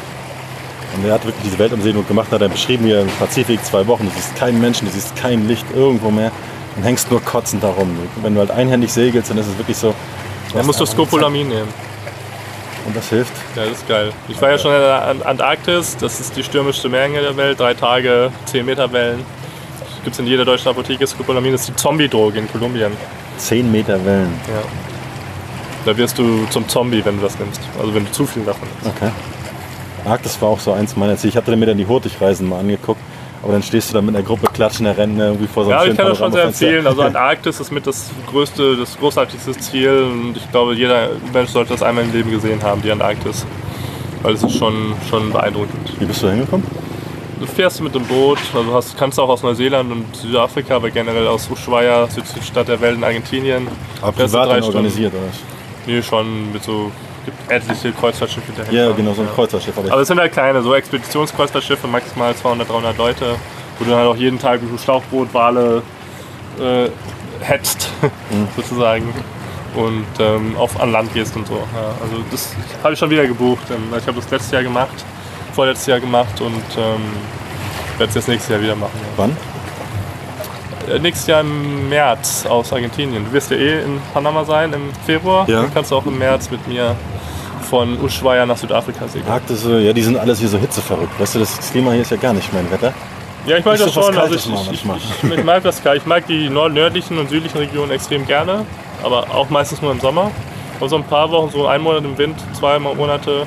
Eigentlich mein Ziel ganz am Anfang war, ich möchte mir einfach, so vor sieben Jahren, ich möchte mir einfach so eine Hütte in Lappland oder Norwegen mieten. Hm. Komplett draußen, überall Schnee, aber irgendwie schon versorgt mit so den Annehmlichkeiten. Und dort mich einfach mal zwei Monate einsperren, die Polarlichter beobachten und irgendwie meine Biografie schreiben. Kleine Biografie schreiben. Ich habe ja von Domian, das ist so eins meiner Vorbilder aus der Jugend, weil ich immer seine Sendung geguckt habe, der hat genau darüber geschrieben. Der hat einmal das Buch Dämonen, da geht es genau darum, ein älterer Typ, glücklich und zufrieden im Leben. Ja gut, er äh, hat sich vorgenommen, dann klappt irgendwo da nach Schweden in so eine Hütte, einsame Hütte, Flasche Wodka zu trinken und sich in den Schnee zu legen. Der will da sterben, aber nur weil er zufrieden und satt ist. Aber ich habe gehört, dass er das auch so macht. Wirklich in Lappland einen Monat komplett alleine wandern. Und das mindestens einmal im Jahr macht, einfach um wieder zur Ruhe zu kommen. Und das ist halt so Richtung Zen-Buddhismus, was er so macht. So. Ja, das würde ich, würde ich wahrscheinlich schon machen, um mich auch so ein bisschen vom Reisen zu entwöhnen. Das ist dann natürlich auch Reisen, aber dann irgendwie mal den Jakobsweg zu pilgern, oder durch Japan zu wandern. Ja, das ist eine Und Reise- einmal von das ist eine Reise ins Deutschland, Innere, das ist eine- was eine ganz andere einmal Reise, ne? von Dänemark nach Österreich, ähm, durch Deutschland. Ich glaube, das Zu wandern, pilgern? hat mir schon immer viel Spaß gemacht zu wandern und meinen eigenen Gedanken. Hast du den Jakobsweg schon mal gemacht? Ja, habe ich nicht gemacht. Stand bei mir auch auf der Liste, aber genau in dem Moment kam dann die Masterarbeit dazwischen. Da habe ich dann gedacht, na gut, jetzt machst du den Scheiß schnell fertig. Aber das ist, glaube ich, ein cooles Ziel. Ja, oder auch mal irgendwie, was weiß ich, drei Monate in Kloster in China, um dann irgendwie Tai Chi zu lernen oder es gibt, gibt schon viele coole Sachen, die du. Nicht ganz so klischeehaft wie Yoga. Jetzt habe ich mich auch für Tai Chi Ja, entschieden. Yoga, weißt du, vielleicht Akku. Nee, das bringt schon was. Machst du Sport, Bewegung, irgendwie sowas? Ja, in den letzten Jahren nicht so sehr. Ich habe früher sehr viel Tennis gespielt und ähm, jetzt beschränkt sich das meistens auf, auf eben Wandern, viele Wandern, viel spazieren gehen. Aber auch nicht so stark wie früher. Man merkt das mittlerweile. Ja, früher hast du dann halt auch irgendwie äh, alles unter einer Stunde, bist dann halt hingelaufen zum Hostel, hast nicht das Taxi genommen. Jetzt äh, nimmst du das Taxi und bewegst dich halt dadurch automatisch weniger. Ja. Ich bin jetzt auf dem Herflug von Kopenhagen, vom Bahnhof bis zum Flughafen, acht Kilometer gewandert durch die Stadt. Aber ich habe mir gedacht, bevor ich jetzt wieder in Asien in der Hitze irgendwie zerfließe, genieße ich nochmal diese kalte Luft, dieses Regenwetter. Es war Scheißwetter, Ja, ja. Mich, mich macht sowas auch glücklich. Noch lieber, wenn ich ohne Menschen bin, weißt du, wenn ich irgendwo am Strand lang komme. Ja, so Sport. Ich spiele natürlich Schach, das ist Denksport. Du Hast du ja gerade gewonnen. Hast du ja eben gerade gesehen. Sonst im Winter so zwei Wochen mal Skifahren. Ich war jetzt auch gerade Skifahren Hm. vor Silvester. Schon cool. Sonst die meisten Sporte, die mir Spaß machen, brauche ich halt einen Gegner. So Tennis, Tischtennis und so. Und das ist halt nicht immer einfach zu finden. Tischtennis klären wir morgen. Oder heute Abend. Ja, so, gerne. ne? Sehr gut. Wollen wir aufhören? Wie du willst. Willst du noch ein bisschen Werbung machen? Willst du noch ein Schlusswort sagen? Nee, die kannst du noch ein bisschen was bewerben hier. Werbung. Ein geiles Ja, Produkt. Ja, ich habe ja, ich, ich zeige nochmal alles an. Also ich habe diesen Reiseblog christoph.today, wo ich auch sehr viel schreibe über meine Reisen. Ja, ich verlinke das auch alles nochmal. Das ist, ähm, sag ich mal, es gibt noch keine Produkte, aber langfristig wird irgendwas daraus gemacht werden. Hm. Natürlich der Hauptblog ist startlos.ch oder für eure englischen Freunde text-free.today.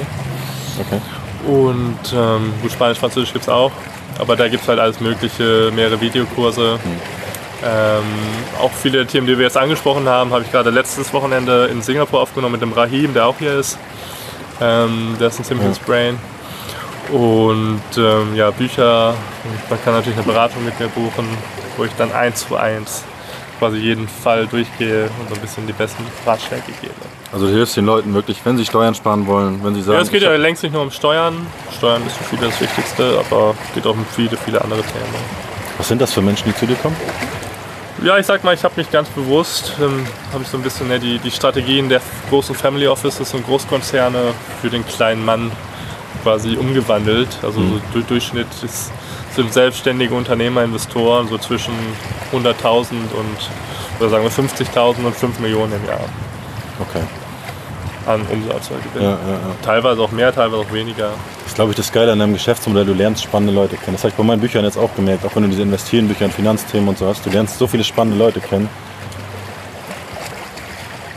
Ja, das ist der große Vorteil auch von dem Blog. Ich bin halt introvertiert, ich gehe relativ selten auf Leute zu, aber die Leute kommen halt zu mir. Ja, das hat einfach den Vorteil, dann, äh, gerade wenn du dann auch so provokativ unterwegs bist wie ich, ähm, dann, dann, dann bleiben halt auch die Menschen, die du eh nicht kennenlernen willst, die bleiben fern. Und die Ja. Leute, äh, die dich approachen, finde ich dann halt ein bisschen cool. Okay. Wir haben was, wo man weiter hingucken kann. Ich habe mein Glas schon wieder leer. Du hängst schon zwei Gläser Ja, hinterher. Merkst du, ne? Ja, natürlich. Ja, ich rede gerade so viel. Ich habe heute Wir, haben die Flasche auch schon fast leer. ich habe so viel geredet gerade wie im ganzen Jahr nicht. Ja, aber es war. Ich weiß nicht, ob man das alles versteht, jetzt wegen dem Rauschen und den Wellen und dem Meer. Ich mache mal jetzt auch noch mal voll und dann geben wir den Rest den anderen Leuten. Ne? Das ist schon nicht mehr viel, ne?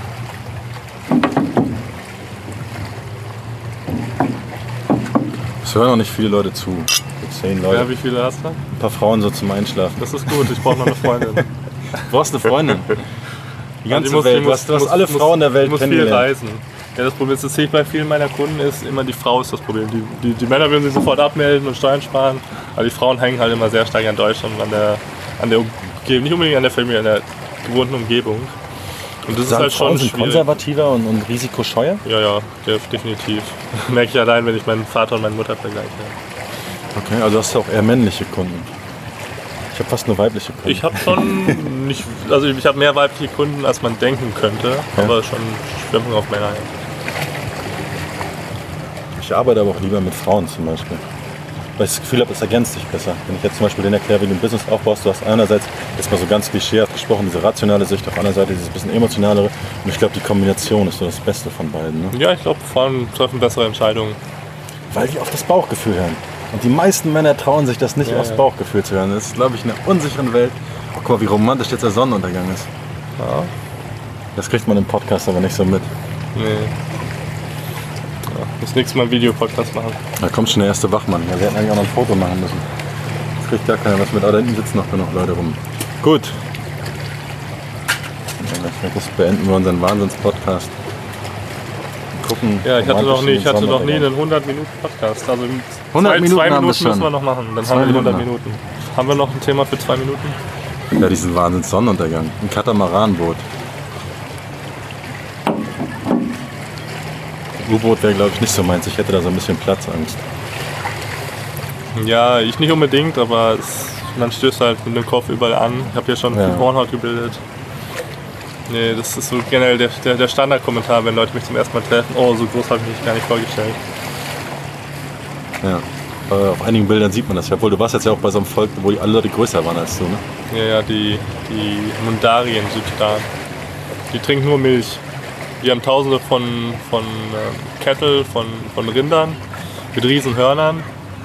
Ähm, schlachten die aber nicht, die trinken nur deren Milch und machen Joghurt draus. Und angeblich ist Milch. Ich habe früher auch sehr viele Fruchtzwerge gegessen. Kennst du Fruchtzwerge? ja, klar. Und, Ne, ich auch. Ja. ja, und dadurch sind wir so groß geworden. Das ist auch der Grund, weil hier sind ja in, in Asien viele Laktose intolerant, deshalb sind sie so klein. Und hier wächst halt auch alles auf dem Baum. Da kann man sich eine Mango pflücken und halt Manjana Manjana machen. Ja. Was war das für ein Gefühl, mal unter größeren Menschen zu sein? Ist ja was, was ich zum Beispiel überhaupt nicht kenne, ne? Ja, da waren halt auch die Frauen größer. Okay. Und das war schon, schon speziell. Wollen wir am Ende jetzt noch eine Frau für dich suchen in zwei Minuten? Mach mal so einen Pitch für eine, für eine Frau. Christoph, Ja, ich habe im Moment keine Lust auf Frauen, das ist mir zu stressig. Aber so in, stressig? so in zwei du Jahren. reist die ganze Zeit im Planeten, So- ständig so packen, ständig buchen, ständig organisieren. Aber eine Frau Ich, ist, brauche- ich brauche ja auch noch meine Zeit für mich selber. Ja. Meinst du, da gibt es keine? Da gibt's schon. Ich Muss habe ich der mal finden. Alchemist neulich gelesen und da ging es ja um die Wüstenfrau, die auf ihre Männer wartet. Die irgendwo jetzt hier in irgendeiner Wüste auf dich sitzt und, und voller Sehnsucht darauf wartet, dass der große weiße Mann wiederkommt. Ja, die gibt's schon. Ich habe hab auch viel versucht die letzten Jahre, aber es hat meistens nicht länger als eine Woche gehalten. Wo, woran ich meistens schuld war, nicht die Frau. Es ist, Ja? sag ich mal, deshalb, so, solange ich so viel reise, äh, möchte ich auch eher. ne? Ja, es ist nicht unbedingt schwierig, aber es, ist, kommt halt auch von mir an und ich bin dann noch lieber, lieber ein bisschen abgeschirmt und alleine und dann habe dann halt alle paar, paar Wochen mal was. Ähm, für einen gewissen Zeitraum, langfristig sicherlich auch nicht. Ja. Das ist schwierig dann jetzt mit den Frauen. Also suchen wir jetzt eine für einen gewissen Zeitraum über alle paar Wochen mal. Ja, sie kann gerne mal eine Woche mitreisen. Gar kein Problem. Ja. Glaubst du daran, irgendwas der Nachwelt hinterlassen zu wollen? Oder hast du da so den Anspruch, dass du. Ich habe schon den Anspruch, der Nachwelt einiges hinterlassen zu können. Ja, was du? Weil, warum lebt man? Der hedonistische, nihilistische Ansatz meinerseits wäre dann einfach, um den Moment zu genießen, ein bisschen Spaß zu haben. Ja, das auch. Man kann ja beides kombinieren. Aber die Nachwelt. Komm, das müssen wir austrinken. das können wir nicht den Dann haben wir anderen die geben. Flasche gleich leer.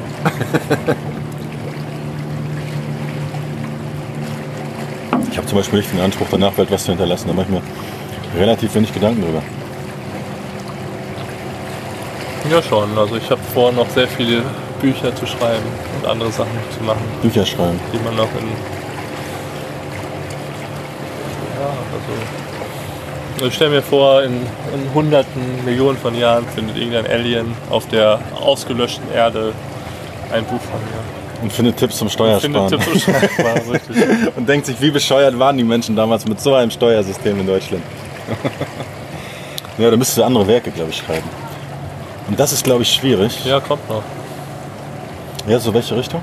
bin ich gerade dabei hier mit dem Rahim, ähm, der, mit dem zusammen schreibe ich jetzt ein Buch über die Nomadenphilosophie.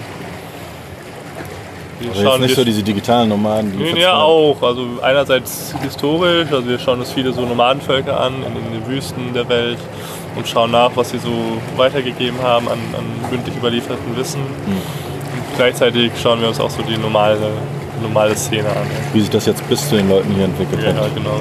die irgendwo in Chiang Mai sitzen. Das ist ein Buchprojekt, das haben wir eigentlich schon gestartet. Wir haben auch schon ein paar Leute, die uns Bilder liefern von den Nomadenstämmen in der Wüste und so. Das ist schon so der Bereich, wo ich rein will. So. Sag ich mal so.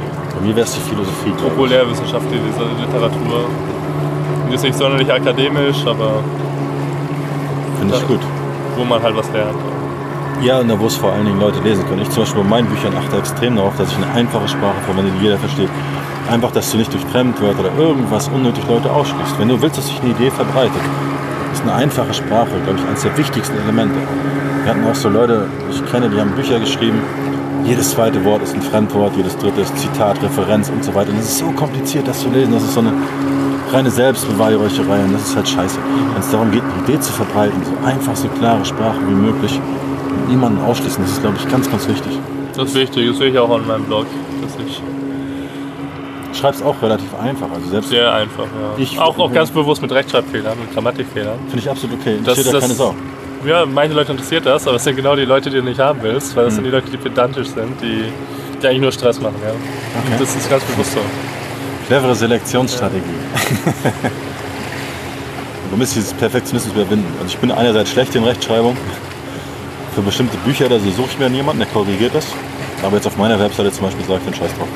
Ich auch. Also ich meine, ich habe ich hab eigentlich eine relativ gute Rechtschreibung. Das war das Einzige, wo ich immer gut in der Schule war, Rechtschreibung, Diktate und so. Ja, Als Fastbeamter. Ein gewisser Sinn für Ordnung ist, glaube ich, bei dir da eh schon drin. Das ist bei mir völlig Ja. Ich hatte nie einen richtigen Job. Ich hatte nie diese. Richtung, dass ich sage jetzt, okay, ich lasse mich jetzt angestellt und lasse mir jetzt irgendwas vorschlagen. Ich war nie Letzte- angestellt, ne? Ich war, ich war, ich war ein, gut, ich Aber habe dieses, Termine ich hab, ich hab dieses, eine, ich hab dieses eine Jahr freiwilliges soziale Jahr und ich habe drei Praktika gemacht, insgesamt acht Monate, aber es waren halt Praktika. Also mit das coolen Chefs. Es war eigentlich halt alles ziemlich lässig. Ja. Ich habe jetzt seit zehn Jahren nichts mehr, was mein Leben irgendwie strukturiert. Kein Termin, kein Kalender, kein Chef, kein.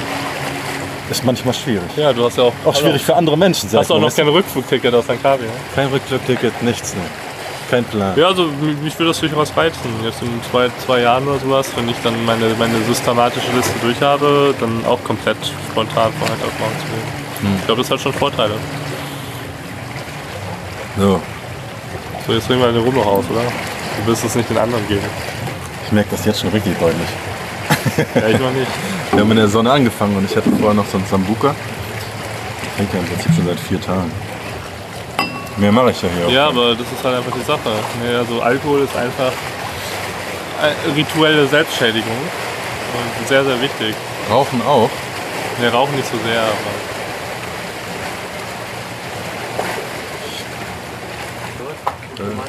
Wir trinken Diplomatico.